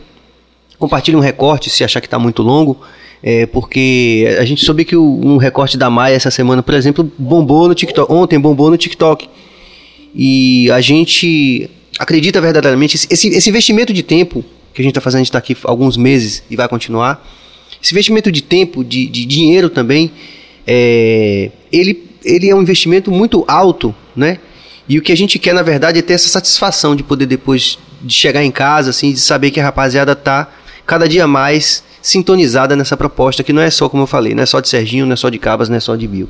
É de todos nós que fazemos essa Bahia grande do jeito que ela é e que a gente gostaria de ver de novo, ainda maior, né? Com certeza. Pense e faz. Eu não sei tocar direito, mas vamos nessa. Eu não lembro também, não. Você lembra, né? É, alguma, é menor. ma- É menor. É menor. Pense faz, deixa de falar demais, rapaz. Segue a vida de amor e paz. Tudo que você faz, roda o mundo e volta, pense e faz. Pense e faz, deixa de falar demais, rapaz. Segue a vida de amor. E paz, tudo que você faz, roda o mundo e volta, pense e faz. Yeah. Aí tem aquele texto É. do, do- do nosso Dom Raiz, é, Dom Raiz, lá de Curitiba também. grande. E foi até interessante porque no começo, quando eu perguntei a, a João Del Rey, que é o produtor né, dessa música, nosso produtorzão, a gente queria uma referência de alguém do rap, né? Assim. Aí ele falou logo, rapaz, Matuê. E Matuê é um grande fã de reggae. Sim, sim. Ele é grande fã da, da, da música da Bahia de reggae. Sim, também. sim. Tá sempre ouvindo Adão, tá sempre ouvindo é, Cine. Pois é. E aí, só que aí eu comecei a ouvir o som dele, assim, pá, pá, achei massa e tudo, mas aí comecei a ouvir outras pessoas também. E aí, é, por intermédio de uma amiga, a gente chegou também no trabalho de- do Dom Raiz, né? A gente falou, porra, é esse cara aqui. É que Dom tem uma linguagem mais, mais do raga também, né? que É, mais se aproxima do é, reggae mesmo. é. E, pô, acho que ficou uma combinação massa. Aí o João falou assim, rapaz. Já pensando nessa coisa, né, do produtor mesmo, assim, de coisa mercadológica e de também e de também um pertencimento artístico ali. Eu achei massa e tal. E nós lançamos essa música e eu achei muito legal porque teve também um clipe interessante, o, pessoal lá da Bulb lá. Sim, vocês Do flertaram com as coisas mais eletrônicas, talvez É. uma parada diferente. Foi assim. João, tudo ali foi João, né? É, sim. Massa e, pra caramba. e eu achei muito legal. Del J, né? É, Del J. E, enfim, foi muito, foi muito Mas legal. aproveitar até aqui, Serginho, pra falar de Nem Pense Duvidar, outra música que a gente tocou, que tipo. Eu sempre falo em todo lugar que eu vou, assim, que é a música que me levou pra São Paulo, assim, né? Porque é, eu acho que eu tenho uma, uma deficiência mim, assim, qualquer um, não sei, de talvez uma. Eu não sei nem se existe isso, mas uma baixa autoestima, né? E, e essa música fala um pouco disso, assim, sabe? Tipo, não é da gente acreditar muito no sonho, como isso é importante também. Mas a gente acreditar na gente, tá ligado? Na, nossa, nó- nós como ser humano, assim, tá ligado? E aí eu lembro que quando eu fiz esse, esse esboço de refrão, assim, aí eu, pô, preciso chamar alguém pra escrever essa música aqui comigo e tal. Aí meu pai falou assim, pô, vou mandar pro Serginho, pô, acho que o Serginho tem, vai escrever, vai mandar bem nessa música e tal. Aí mandou, mas, pô, sei lá, se o Serginho ia fazer a música ou não, sei lá, né? Aí eu lembro que a gente tava indo pra praia, eu lembro exatamente esse dia, assim, meu pai falou assim, você viu, rapaz, Serginho mandou uma música lá, pô. Aí eu falei assim, mandou, foi? Tá tá no seu e-mail, pô. Aí eu, eu não olho e-mail. Ele falou, peraí, eu boto aqui, eu lembro que ele botou no carro, quando eu ouvi uma versão você toca no voz violão. Pô, me deu uma felicidade, velho, eu vou ouvir um negócio assim, falei, caralho, velho, música com o Serginho, uma voz de Serginho cantando, falei, porra. Fiz um gol, tá ligado? Foi foda, velho. Fico feliz pra caramba. E, e eu sinto que a música foi importante pra mim, na minha construção como ser humano e como artista, porque foi a música que fiz em São Paulo. Gravei com o Tadeu Patola, fiz clipe com o Rafael Quente lá, com, com Tânia, com a produtora deles, com o Santiago, que foi o diretor do clipe. É, pô, foi uma estrutura que eu nunca sonhei em ter naquele momento. E ao mesmo tempo é uma música que, tipo, ganhou espaço no repertório do Adão, que já tinha tantas músicas, É. né, que as pessoas amam, tipo, é, uma, uma que chegou ali e ficou. Eu sinto que tem muita gente que identifica com Sim, ela. muita assim. gente posta, inclusive, é- ela é uma das mais postadas, assim, por pessoas que se identificam com essa coisa que você falou, né? É. O que tá ali na, na, na música. letra, né? E é interessante como, invariavelmente, assim, toda, toda semana tem algumas pessoas que postam alguma situação e com a música rolando. É muito legal isso. É, e aí, tipo, e abriu a porta ainda mais, né, pra gente fazer parceria e Sim. fazer coisas novas e, e enfim, abriu. Já, já tava aberta desde sempre, né, pela nossa relação, mas abriu Sim. lá quando a gente fez aquela coisa do Zig. Aí, isso foi, tipo, mais, passaram, assim, mais 5, 6 anos até fazendo Nem Penso Duvidar, e aí sempre, sempre rola alguma coisa, né? Sempre tem alguma coisa Tem o acontecendo. universo também, né? Que... Tem o Universo, que foi a música que eu lancei nesse durante a pandemia aí, que foi eu produzi em casa, cada um produziu de sua casa, foi uma experiência massa. Quer tocar o Universo? Bora, bora.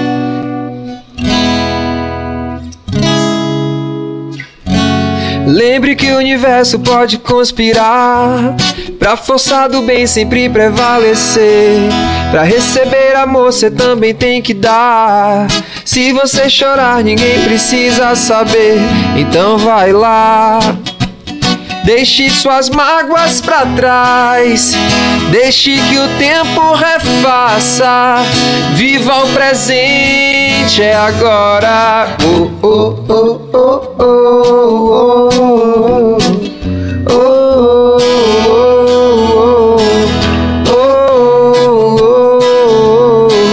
oh, oh, oh, Grite bem alto pro universo ouvir toda força vem da palavra, atitude, pensamentos bons, só o bem atrai, não é isso? Tem que caminhar passo forte lado a lado e saber andar com todo cuidado e respeitar essa força divina que vem do céu. Pode acreditar que a fé é sua fortaleza e fazer o bem está na sua natureza. Sua verdade positiva, grite da torre de Babel. Pode acreditar que vai acontecer. Lembre que o universo pode conspirar pra força do bem sempre prevalecer. Pra receber amor, você também tem que dar. Se você chorar, ninguém precisa saber. Então vai lá. Deixe suas mágoas pra trás. Deixe que o tempo refaça. Viva o presente, é agora. Oh, oh, oh, oh, oh, oh, oh,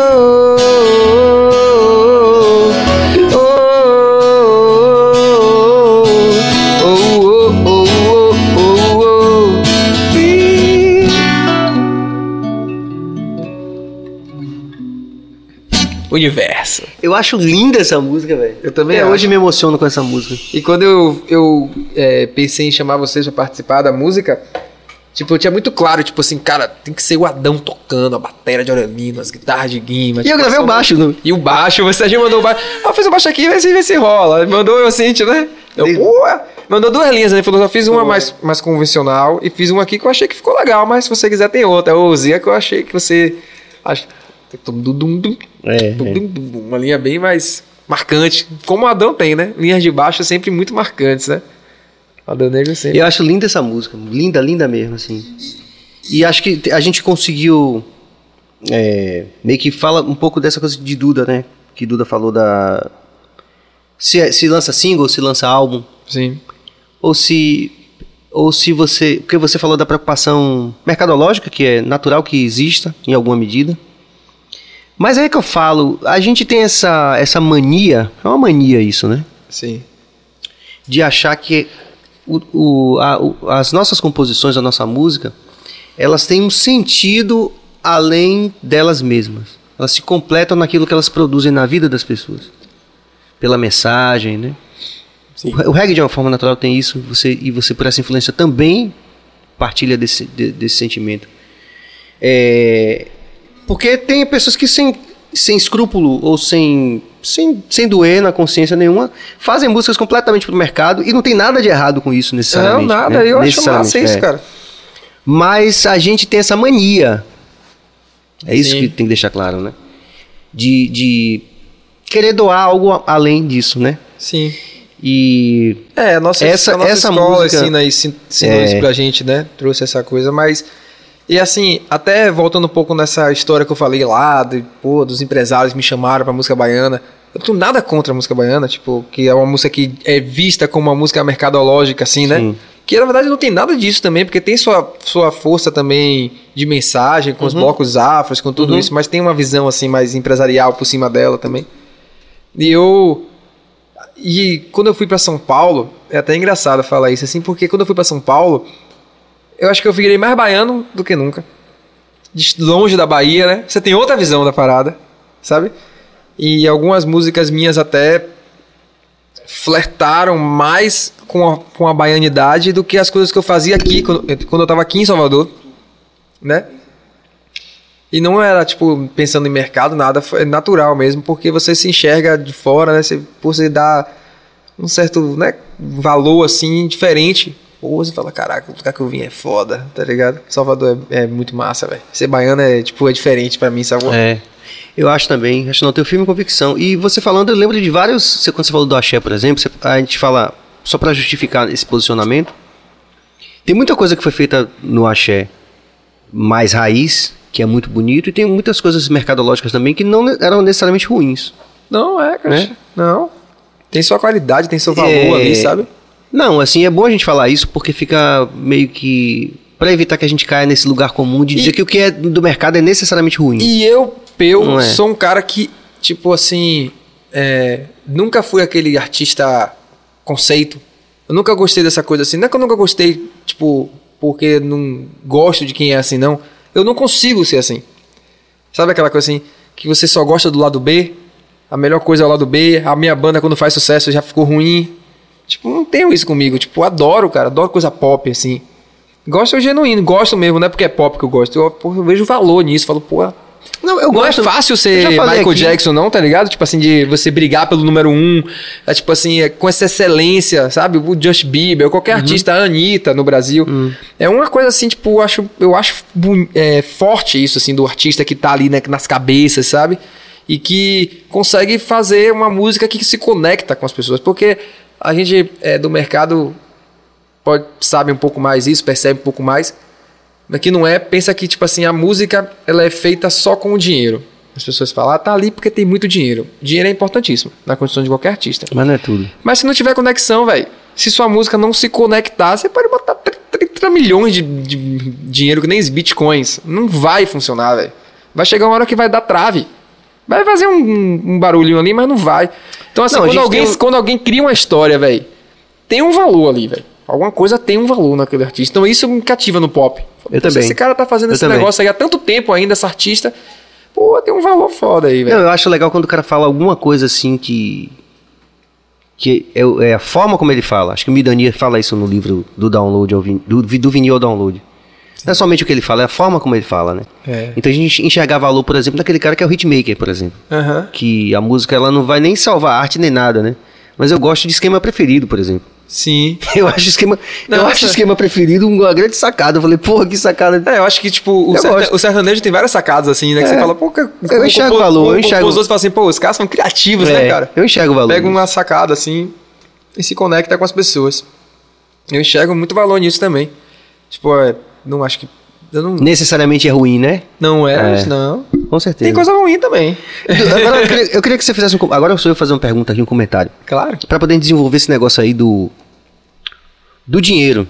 Sim. Porque nós temos aqui na bancada aqui um grande neoliberal aqui, que é o Jorge Bill, que ele acredita muito nessa coisa que o dinheiro vai resolver mais do que eu acredito. Sim. Aí pra gente colocar em pauta aqui. Sim. São duas visões de mundo, né? Não, Claro. não quer dizer que tenha- seja necessariamente errado. Por exemplo, 9 mil anjos tinha tudo isso. Tudo. Tudo. É, Competência, os caras foda, todo Pô, mundo. Isso, isso, isso, 9 mil anos é tipo um super grupo que não, não rolou, né? Tipo aquela seleção de Tinha craque. dinheiro. Ali tinha dinheiro, não tinha? Pô, se não tinha dinheiro, eu não sei o que é que tem dinheiro, pô. Tinha talento? Pô, quatro caras super talentosos, né? Também acho. E, tipo, pessoas que já tinham é, nome, de é. visibilidade, de expectativa ali. Então, tipo. Pô, alguma- Júnior alguma Júnior de coisa- bateria. Alguma coisa não fez. É, Júnior de bateria, pô, grande campeão de baixo. É, Deus o tenha. Peu, Souza. Também. Deus o Deus tenha o tenha também. também. E acho que era Pe- Peri, Peri, o vocalista. É o único que eu não conhecia, assim, mas É, ele era era, muito ele, bom. ele era o cara underground. Era o cara underground, assim, né? Eu, pelo menos, não tinha essa repercussão nacional. Talvez estivesse lá. E lançaram no Prime Time com o Ivete naquele programa.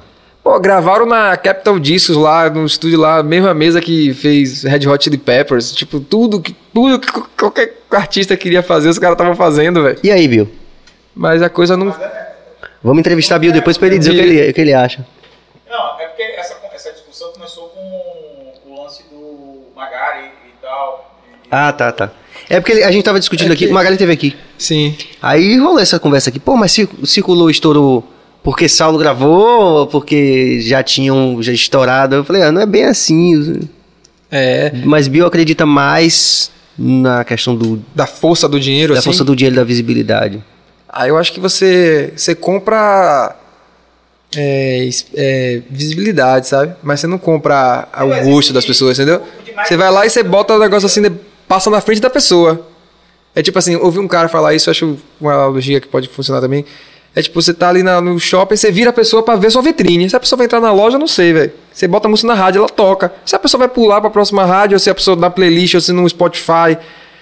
Agora, assim, a insistência, às vezes vai ganhar uma galera. Mas chega uma hora que não leva pro coração, sabe? As pessoas não vão comprar, não vão sair de casa pra ver o show, não vão comprar o disco, qualquer coisa. Não vai virar se não tiver uma certa conexão que, que graças a Deus, É misteriosa. é misteriosa. Exatamente.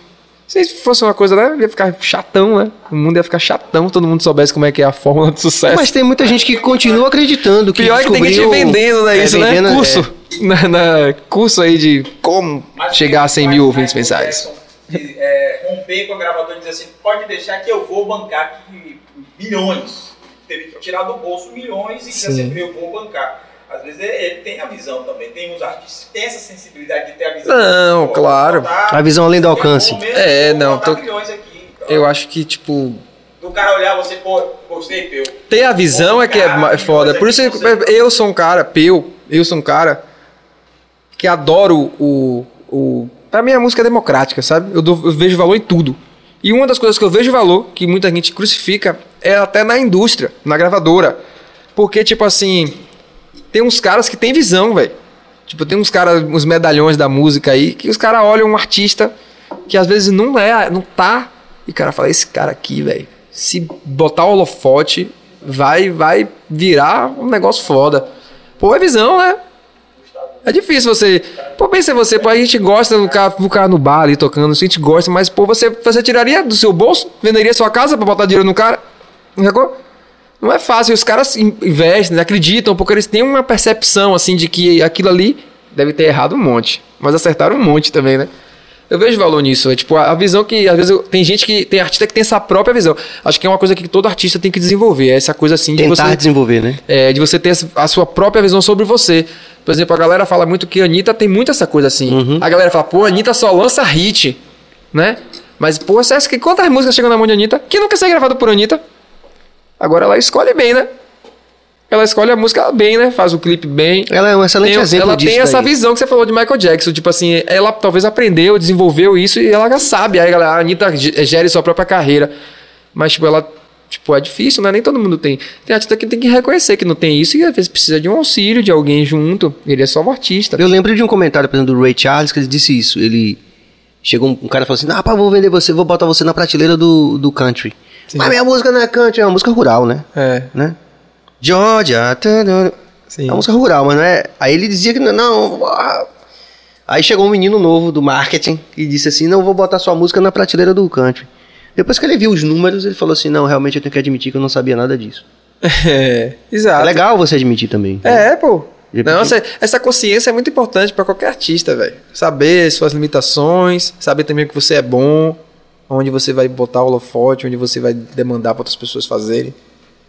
Se você puder, né? Se Tem puder. artista que tem que se virar e fazer tudo, mas. Nosso querido Anderson da Semente Oficial já esteve aqui também. Salve. Foi uma noite maravilhosa. Salve Peu e toda a galera do Bahia Cast. Obrigado, Anderson. Cortes do Bahia. Peu, como foi feito o clipe de Nem Pense em Duvidar? Legal, velho. Corte do Bahia é você, cara. Eu não. É Bill. Mas esse Jorge clipe, esse clipe merece mesmo responder, porque é um trabalho assim que eu acho que é, se eu tivesse a- o, o que o Bill acredita, Que é esse daqui. É, se eu tivesse a força do dinheiro, talvez tivesse ganhado um prêmio.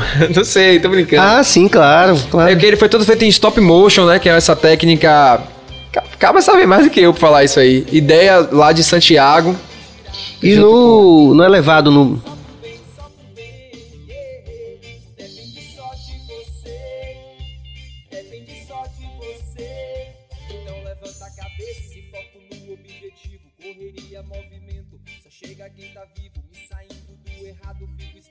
Vou O famoso minhocão em São Paulo. Na verdade, o Rafael ele teve essa sacada. Ele chegou pra Santiago e falou assim, cara, é, pô, agradeço sempre a Rafa Quente, o Muca, mais conhecido aqui em Salvador, que falou assim pra Santiago, velho, precisa fazer um clipe pra esse meu amigo aqui, Peu. E ele falou, cara, eu só vou dar um briefing. Ele falou, ele é um baiano, velho, que chegou em São Paulo, sacou? Então, o clipe é essa história, sacou? Do cara que chegando em São Paulo. E aí, como é que Peu, como é que Peu chegou em São Paulo? Chegou na canoa, tá ligado? No Minhocão. Então depois a gente começa a passear por vários pontos clássicos de São Paulo, Sim. MASP e tal. E aí a ideia foi essa. Aí Todo Santiago. Santiago trouxe essa. Aí é o. é, liberdade, né? Sim. Esferinhas e tal. Então o Santiago falou, só bot- botou a plástica, né? De como passar essa, essa ideia, né? Vamos fazer stop motion, que a gente traz um movimento, traz uma coisa mais lúdica, consegue fazer movimentos que com a câmera a gente não fazia, faria, né? Você flutuando, você não sei o quê, a guitarra indo até você. Então, ele fez toda. Cara, era, a gente saiu pro São Paulo, pegava o metrô e sabe aí, no centro, né? E teve as cenas de Master cantando no estúdio lá da O Quente Filmes, né? Esse clipe é, cara. E assim, dentro da- do, meu tamanho na época, deu uma repercussão gigante. Eu recebi feedback de pessoas que, tipo, não falavam do meu trabalho, sabe? Tipo, a galera não, não olhava pra mim. Quando viu, pela qualidade da música, pela qualidade do clipe, pela qualidade da entrega, ali tinha um, um cuidado ali que foi, acho que, maior do que eu já tinha feito na minha trajetória. Gravado com patola, super bem gravado. Quem gravou a bateria desse som foi Bruno Graveto, bateria do Charlie Brown. Sim. Então, tipo, o clipe legal, a música massa.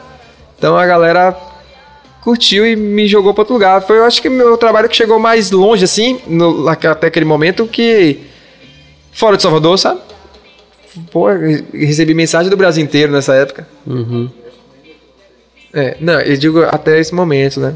Depois vieram outros trabalhos que também repercutiram, como o disco de Peu Cantivete. Pronto, vamos falar dele? Bora, pô, foi um disco que foi uma ideia que veio do nada, assim, com o Dino, mais uma vez Dino. Eu tocava, assim, algumas versões em casa e tal. E aí eu tocava a versão de Quando a Chuva Passar. Aí ele falou, você tem que gravar um disco cantando Ivete. Aí eu fiz, pô, tá doido? Desse jeito aí, pô, que você toca aí, pô. Fica massa, velho. E ele, ele é o cara do mercado. Ele é o cara que eu falei, eu faço arte, ele pensa o marketing, né? Ele falou, essa porra vai dar resultado, rapaz, tá louco? É faça. Botou uma pilha. Aí eu, não, pô, se eu for fazer um disco cantando alguém, eu vou fazer um cantando Paralamas, que é a minha banda favorita. Ele, não, pô, Paralamas vai ser igual ao Paralamas, você não vai fazer muda nada no música do Paralamas. Qual graça vai ter ouvir você cantando Paralamas? Tem que fazer um negócio que você vai dar uma nova roupagem, sacou? E, pô, Ivete, pá. Falei, é, eu gosto pra caramba, vou fazer. Aí comecei a pensar no repertório. Chamei Jeff Pina, um grande produtor, pra produzir comigo, né? Essa parada. E aí, pô, um timaço, eu sou uma banda incrível, gravando, a gente gravou meu ao vivo num estúdio lá em São Paulo. Um estúdio sertanejo até, pra galera que tem preconceito, mas vai ouvir o disco, um puta som, velho. Som de bateria, os músicos tudo de sertanejo, na maioria. Os caras tocam demais, velho. O Diego, Gianni Vicente, bateria do Luan Santana. psh. Enfim, só um timaço. Aí, velho, foi golaço também. Quando saiu, a galera curtiu pra caramba, assim, um público dela, assim, uma base de fã dela mais engajada. Já sabia que o disco ia sair antes de, sabe, nenhum que fica seguindo os stories dos stories, da hashtag da hashtag, já sabia. E, pô, é a minha música mais ouvida. Essa música, Quando a Chuva Passar, tem 2 milhões e meio de streaming só no Spotify Caramba. sabe?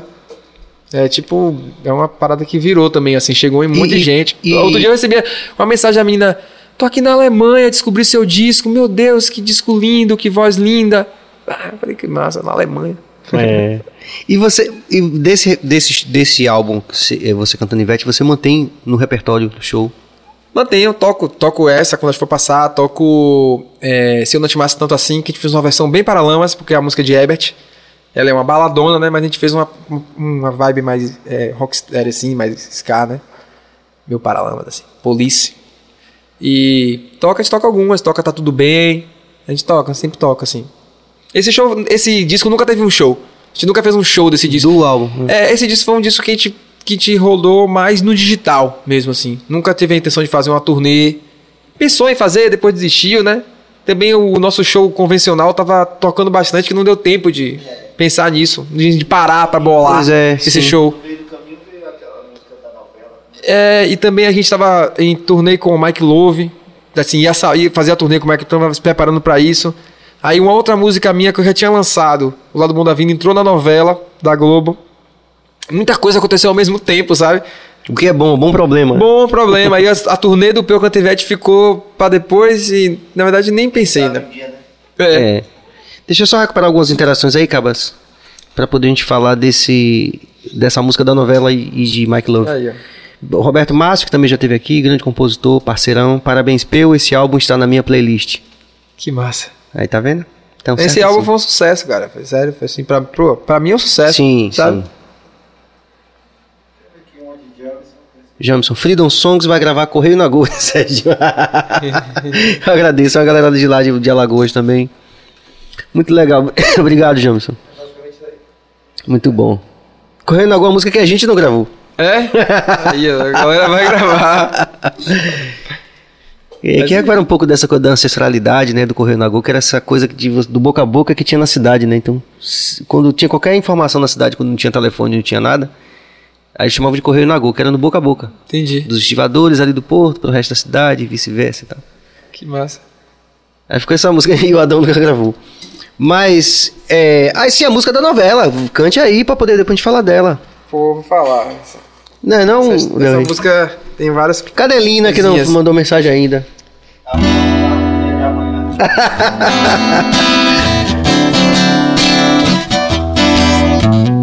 Diz que tá deitada na sala, sonhando acordada, querendo me rever. Diz que vive dando risada, lembrando da gente esperar anoitecer. E o que eu mais quero é isso, estar com você. Preciso do seu riso, faz um bem perceber o lado bom, bom, bom, bom. Diz que quer andar de mão dadas pela madrugada até o amanhecer. Diz que vive dando risada, que tem muito amor pra me oferecer. E o que eu mais quero é isso, estar com você. Preciso do seu riso, faz um bem perceber o lado bom da vida. É, vamos juntos nessa caminhada.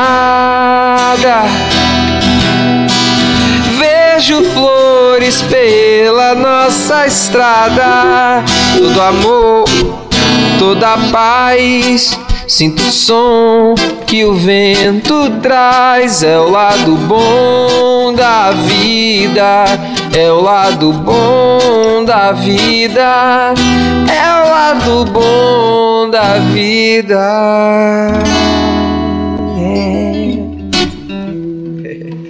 Música minha, Pedro Pondé e Aí. Tennyson Del Rey. Hum. Essa música foi assim, velho. Eu fui pra.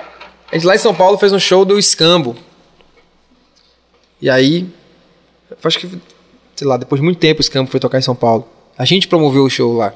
Eu e Dino. A gente morava junto lá. Ah, o apartamento com o Dino lá era o apartamento de todo mundo lá.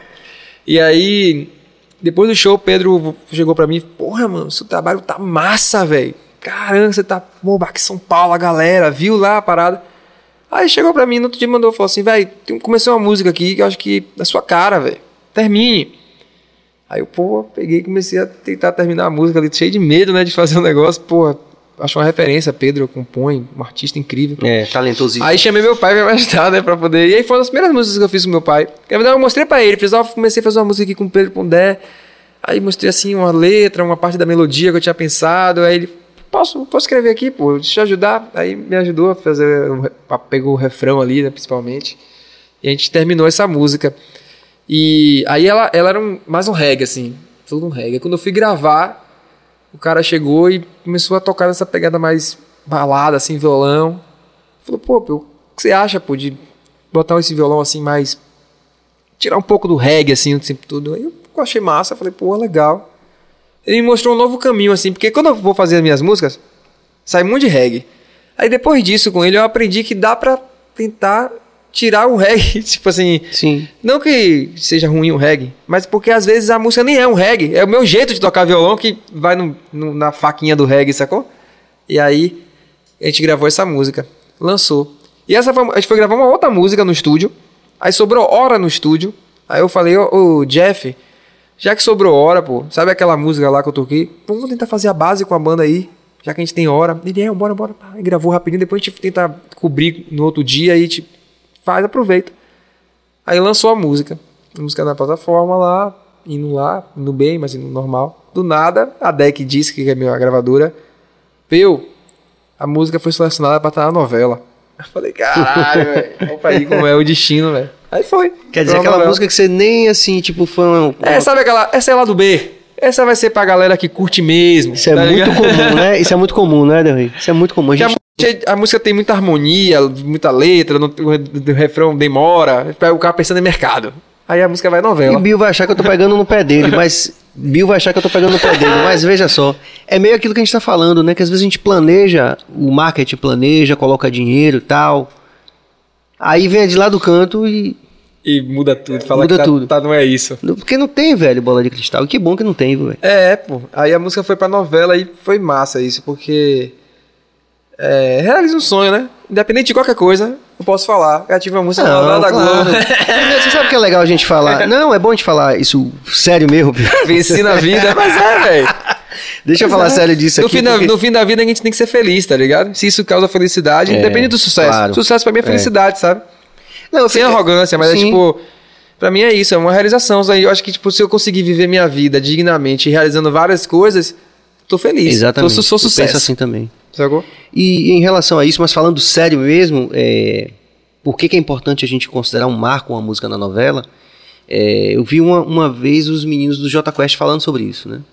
Que quando você olha para o mercado anglo-americano, você tem Hollywood que lança as músicas, né? Sim. Então, por exemplo, todo mundo sabe que, que Karate Kid tem aquela música, que Sim. Ghost tem aquela música, não é isso? Sim. Se, tem um mercado americano que, que lança, inclusive, canções originais, canções que são feitas para aquele. Eu já vi Caetano Veloso falando sobre isso. Que a gente não tem tanto esse mecanismo da música original. Sim, uma música Não exclusiva funciona, com um é. filme, né? É, que estoura no mercado normal. Sim. Toca na rádio normal, enfim, não sei se existe mais isso. É, entendi. É uma música que foi feita pensada pro filme, mas ela vira uma é. canção do que artista que mesmo. se des- desconecta, né? É, Também. Sim. Você sabe que é daquele filme, mas que ela tem a, a vida música própria. do 007 e depois É. vira a música do artista também. Mas o que eu tô querendo chamar a atenção aqui para o que você falou, que eu acho, né, concordando com você, é algo que o J Quest falou sobre isso. Ele disse assim, ó, então a gente não tem esse mecanismo no Brasil. Qual é o grande mecanismo que faz as pessoas é, se conectarem com uma música? É a novela. É. A gente não tem Hollywood. A gente não tem canção original do filme. Ah, aquela música do filme brasileiro. Não, a gente não faz essa Tem, relação tem com o uma ou outra ali, É, mas não é o não. grande forte, Não né? é o- Porque o nosso cinema, infelizmente, não é forte como o Hollywood. Exatamente. Então o que, que a gente tem? A novela. Mas a novela é forte. novela é tá forte. todo dia na casa de milhares de brasileiros. E é algo definitivo. É. né? Algo definitivo. É. Eu lembro dessa, não lembro de tantos, não. E o que? De filme? Ah, tem a música de Gil, é? Tem. Mas é muito. Tem a música do Tropa de Elite. Tropa de É. Tem algumas. Mas também, assim, pô, Mas é o. Brasil, infelizmente, não tem tantos filmes assim nacionais que são, tipo, um sucesso. Av- avassalador. Hollywood tem toda hora, né? É. Série agora. Inclusive é um mecanismo, que, um mecanismo que faz operar o mercado. É como opera o mercado do sucesso da música no mercado anglo-americano, passa pelo Hollywood também. É, não. né? É uma é, das principais vias É. de sucesso. Verdade. Então o J Quest ele faz essa análise que eu achei interessante. Que eu o, no- a o gente, nosso Hollywood, tipo, a, a É a novela, novela, a. Globo ou qualquer outra emissora é que uma tenha. novela. Né? É. Tennyson também teve música em novela, né? Umas cinco. Tirou onda, você viu, velho? Mais cinco. que ele apresentou aqui também. Uma dessas é essa minha, velho. Nós deve ter tido umas 30. pô. Mano, É, velho. e roupa nova que tem 50. Não tem, a Roupa Nova também é a banda base de várias músicas, tema da Globo, né? Mesmo Tipo- quando não eram eles artistas, eles foram- tinham sido. As gravações eram eles, né? É, né? A galera não sabe disso, né? Não sabe. é. Rapaz, é... é Guilherme Arantes também. Guilherme Arantes, é. É. Que veio pra cá, né? Tá aqui, né? Há um- alguns anos já, umas décadas. É. Mas foi uma parada aqui, por exemplo, quando eu soube que a música ainda era novela, pô, não contei pra ninguém, não, velho. Tá louco, eu só vou contar quando estiver certo mesmo. Vai que depois os caras desistem. Hum, botou na, na televisão. Na, a trilha com a atriz lá não ficou bonito, decidiu tirar e eu fico depois de feião falando que. Augusto César diz que Bye Bye Brasil é um exemplo, é verdade. E é por isso que a gente lembra Augusto, porque tem poucos. Sim, ah, teve esse, esse, esse, esse. É, muito Não é um fenômeno como no, no- Parabéns à produção do BaiaCast. Show. Obrigado, Augusto César. Esse apoio é super importante. De Brasília. Brasília. Muito bom. Eu adoro Brasília. Eu não conheço. Nunca fiz um show. Eu ia fazer com o Mike Love lá, mas não rolou. Já ouviu falar de Brasília? né? É, a gente ouve todo dia, né, velho? Mas dizem que é uma cidade massa, né? Tipo assim. É. Mas pra pro show mesmo, para nosso, Sim. nosso tipo de música, assim. Sim. Tem cidades no Brasil que são. Icônicas, é. É, que, pô, a galera sempre fala, pô, sempre que toco lá, a galera de lá curte, se joga na parada. Quero É, ter essa Brasília- experiência. É. Além de ser essa referência, né, com o Nat Roots para o mercado do reggae, É. então, para o universo, não vou dizer mercado, talvez soe mal, mas o universo do reggae, né? Inclusive, nosso último álbum a gente foi para lá para gravar e tal. Você pensa, porra, uma banda ir pra Bra- Brasília gravar um, um álbum de reggae, mas pô, foi no estúdio do Nat Roots, então. É, grande estúdio, né? É. Que o Mike Love, inclusive, teve lá. Essa história também uma história É, que ele eu não contou. fui pra Brasília, eu, eu ia, mas no fim não, eu não fui. Encontrou com o menino do Melim também. Tava Sim, tava lá no estúdio com É. o Alexandre. Foi bem legal aquilo. Foi, foi, foi daquela conversa ali que surgiu a história da gente ir gravar lá. Foi? É, Aí, tá vendo? Daquela Você aquela não- resenha lá do É, som que tava rolando. Grande Israel. Mas você fez essa turnê também com o Mike Love. Eu fiz, fiz.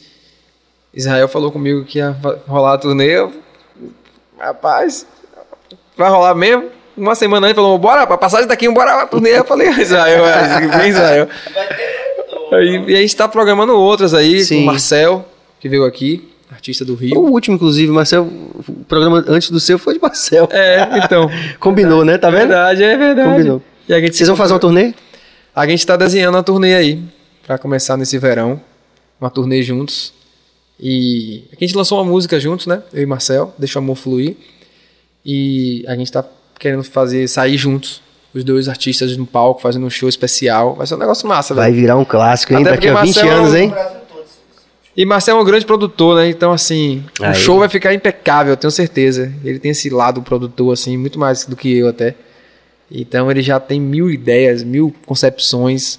Eu só vou. Sigo o flow só. É, não, vai ser, vai ser golaço. Acho que. Mas a turnê com o Mike Love foi massa também, porque, tipo, é, eu fui pro sul, velho, um lugar que eu nunca tinha tocado. E é um lugar que já tem essa história também, de uma praça que tem essa vibe praia, ali em Santa Catarina, principalmente quando a gente tocou. E a galera, nossa, até hoje eu recebo mensagem lá. Praia do Rosa, Praia Brava, Floripa, a galera, e aí, velho, quando é que vai rolar de novo aqui? E a galera, tipo, vai sempre se rolar com o Marcel lá, tenho certeza que vai, a galera vai curtir pra Ah, com caramba. certeza. Floripa é massa. É, eu, pô, super, super fã de. Hã? Fiz Portugal, fiz quatro. Sim, como foi a sua experiência lá em Portugal? Ele é o É. assessor de Tá imprensa. com a pauta assessor toda. de imprensa. Como foi? Conta um pouquinho dessa experiência lá. Cara, Que foi. o um- Duda Espinola tá lá agora. É, Duda tá lá. Cara, foi um negócio também que a gente foi daqui sem saber o que esperar, né? Assim, a gente rolou o convite pra gente ir lá fazer essa turnê em Portugal. Aí era um, um esquema pocket, assim, de. Foi eu e meu pai só, estrutura reduzida, foi o que foi oferecido pra gente. E aí eu tinha, eu fazia um show nessa época que era eu sozinho, né? Com as bases, né? Uma pegada. É a referência do próprio, do próprio universo do hip hop, do sound system, pegando um pouco dessa. E teve de alguns artistas que eu via, tipo Ed Sheeran, que fazia uns shows Sim. solos. Aí eu, pô, é, Ta- Tasha Sutano, um artista também da Austrália. Eu falei, gosto dela também. Fazer um, fazer um som assim. Aí a gente foi assim pra Portugal, a gente não sabia, velho, o que ia esperar. A gente foi e se jogou, velho. Falou, Peu, Peu, no mínimo vai ser uma viagem pra Portugal, velho. Como é que a gente não vai, tá ligado? Vamos nessa, pô. Mas foi massa. Teve, tiveram shows muito legais, outros que, tipo, é, mais legais ainda, assim, que, tipo, a galera tava, tipo, ah, sabe? A gente tocou em Castro Verde mesmo, um interiorzinho de Portugal, perto da praia, lá perto do Algarve. Tipo, a galera, tipo, esperando o show.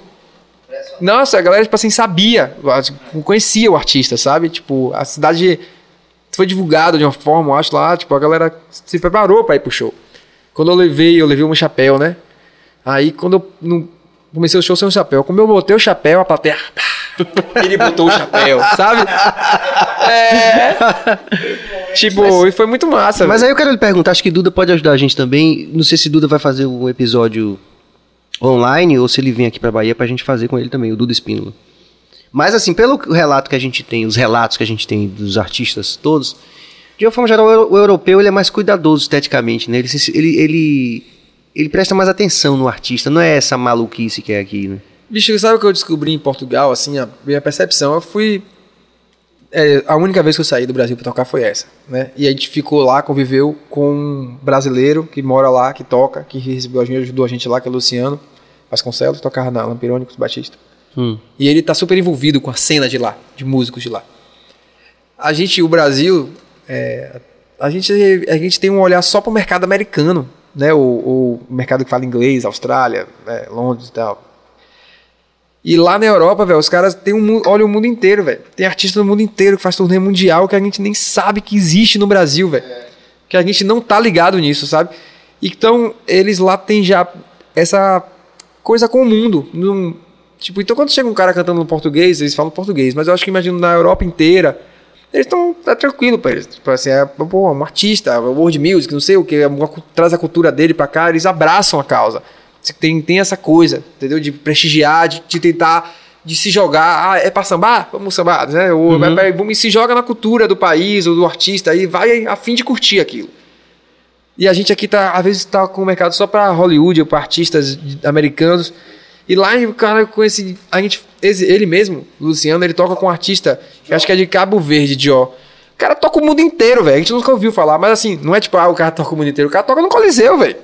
É tipo assim, Jó um dia, outro dia Arctic Monkeys lá. Aí depois ele vai tocar na Alemanha, ele vai tocar em Los Angeles, depois vai tocar em Tóquio. Turnê mundial e o cara é enorme no mundo e a gente nunca ouviu falar desse cara no Brasil, porque a gente só vai na Hot 100 da Billboard, entendeu? E os caras têm outro circuito no mundo, tocam na África, sacou? Artistas do mundo inteiro, velho. E aí a gente percebeu isso lá. E aí acho que o comportamento do público é diferente por isso, eles estão acostumados, mas tem, tem essa coisa mais ampla lá. Entendeu? É muito louco isso, né? Muito Mas é um grande aprendizado, né? Muito. Aí quando eu voltei de Lights, tudo isso você vai incorporando na música. Esse último disco mesmo que eu fiz, que tem o universo, você vê que é, quem ouviu o álbum vai ver que tem umas, umas coisas mescladas mais assim com world music, com essas coisas, porque é uma música meio tão beat, uma música que eu fiz com os meninos do Big Up. Ela é cosmopolita total, tipo assim, não é uma música que você consegue definir o que é. Eu acho massa isso também, sabe? Eu, eu me, me joguei mais nesse tipo de coisa depois, porque a música é isso, velho. Aí eu tenho uma música agora mesmo que eu fiz com o Rafael também, com o Rafael Ramos, da DEC. Ele produziu uma música minha que vai sair aí. Que é uma música, velho. Ah, você vai ouvir e falar, ah, a música é pop. Tá, mas é, é mundo. A música é mundo. Sacou? Porque tem tudo ali naquela música. Sabe? Então eu. eu isso é Portugal, fazer essa turnê em Portugal. Te é, deu isso. Mas São Paulo já tinha me dado isso. Portugal, tipo, intensi- intensificou isso. É, exato. Muito legal. Tem interação, Cabas? Não. Pronto. Peu, a gente tá naquele momento do, do, É. do BahiaCast, do podcast, que você vai ser obrigado a, a se pronunciar aqui. E você é obrigado a dizer que vai voltar aqui, porque ainda falta muita história pra você contar. Mas. Foi massa. Vamos Uma fazer boa- de uma boa repente- passeada na, na minha carreira já. É. Fazer um super combo, de repente, você, João e seu pai aqui depois. Pô, eu acho, eu acho que vai ser legal. Acho que vai ser massa. Os Del Rey. Os Del Meu pai é louco pra montar uma banda. Meu irmão que não quer, fala. "Ei, Del Rey. Queria até o Instagram já. pra poder. O Instagram já. Se fizer o TikTok bomba. Cara, eu queria que você terminasse tocando, velho. Eu toco. Viu? Toco. E agradecer antes de você tocar, porque tenho certeza absoluta pela interação aqui, né, que foi uma conversa muito boa, muito produtiva, a gente aprendeu muito, né, dos dois lados e, e com certeza o público que tá vendo, que não, só que viu agora, né, E que vai ver depois. que vai ver depois, vendo, né? é, vai vendo.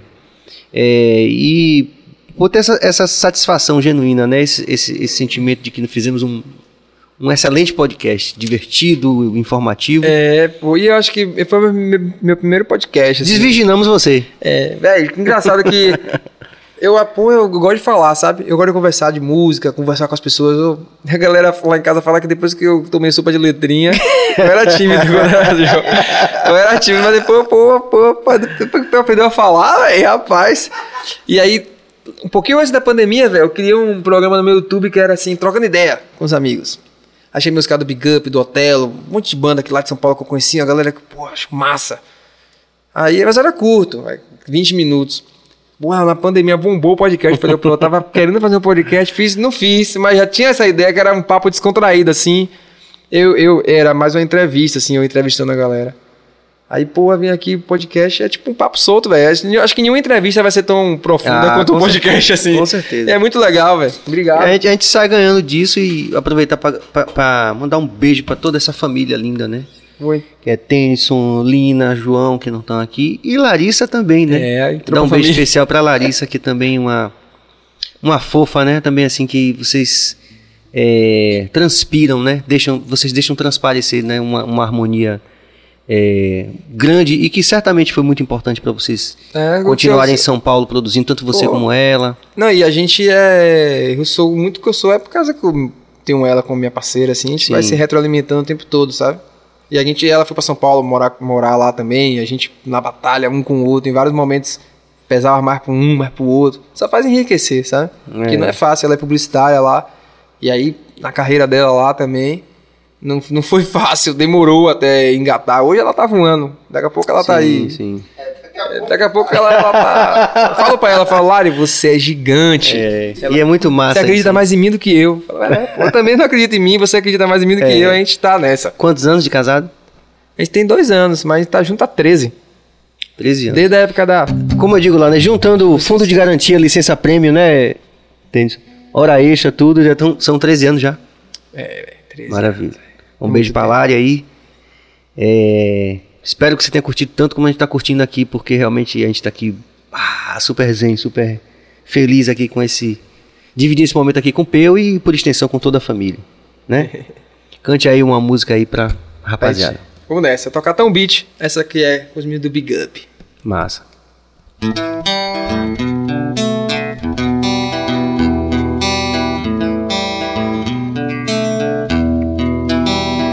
Cada rua por onde passei, cada esquina que um dia eu dobrei, tem um pouco de mim do mundo de lá de casa.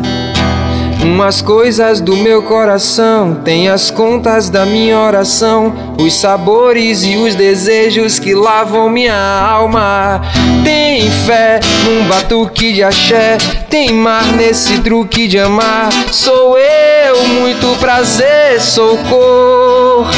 É o vento nordeste que sopra, é o pano do tempo que dobra. Pra gente aprender que viver é navegar no amor.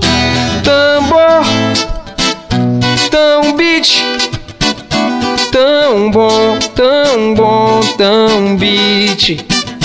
Tambor, tambor, tambor, tão beat, yeah, tão bom, tão bom, tão beat.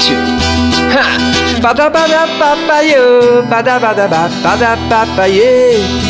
Bada bada papa yo, bada bada ba, bada papa yo. Ah, ah, é, é. Força motriz do meu Brasil. Nada paga o sol, nada para o rio. Berço do candomblé, fonte da minha fé. É de logo Nedé, só quem viveu viu. Capitã de areia de Jorge Amador. Um pipoco lírico sempre armador. Zélia Gata e trouxe pra quem tá aqui. Russo Peutícia nos convidei pra subir. Com um batuque de axé. Tem mar nesse truque de amar. Sou peu, muito prazer, sou cor.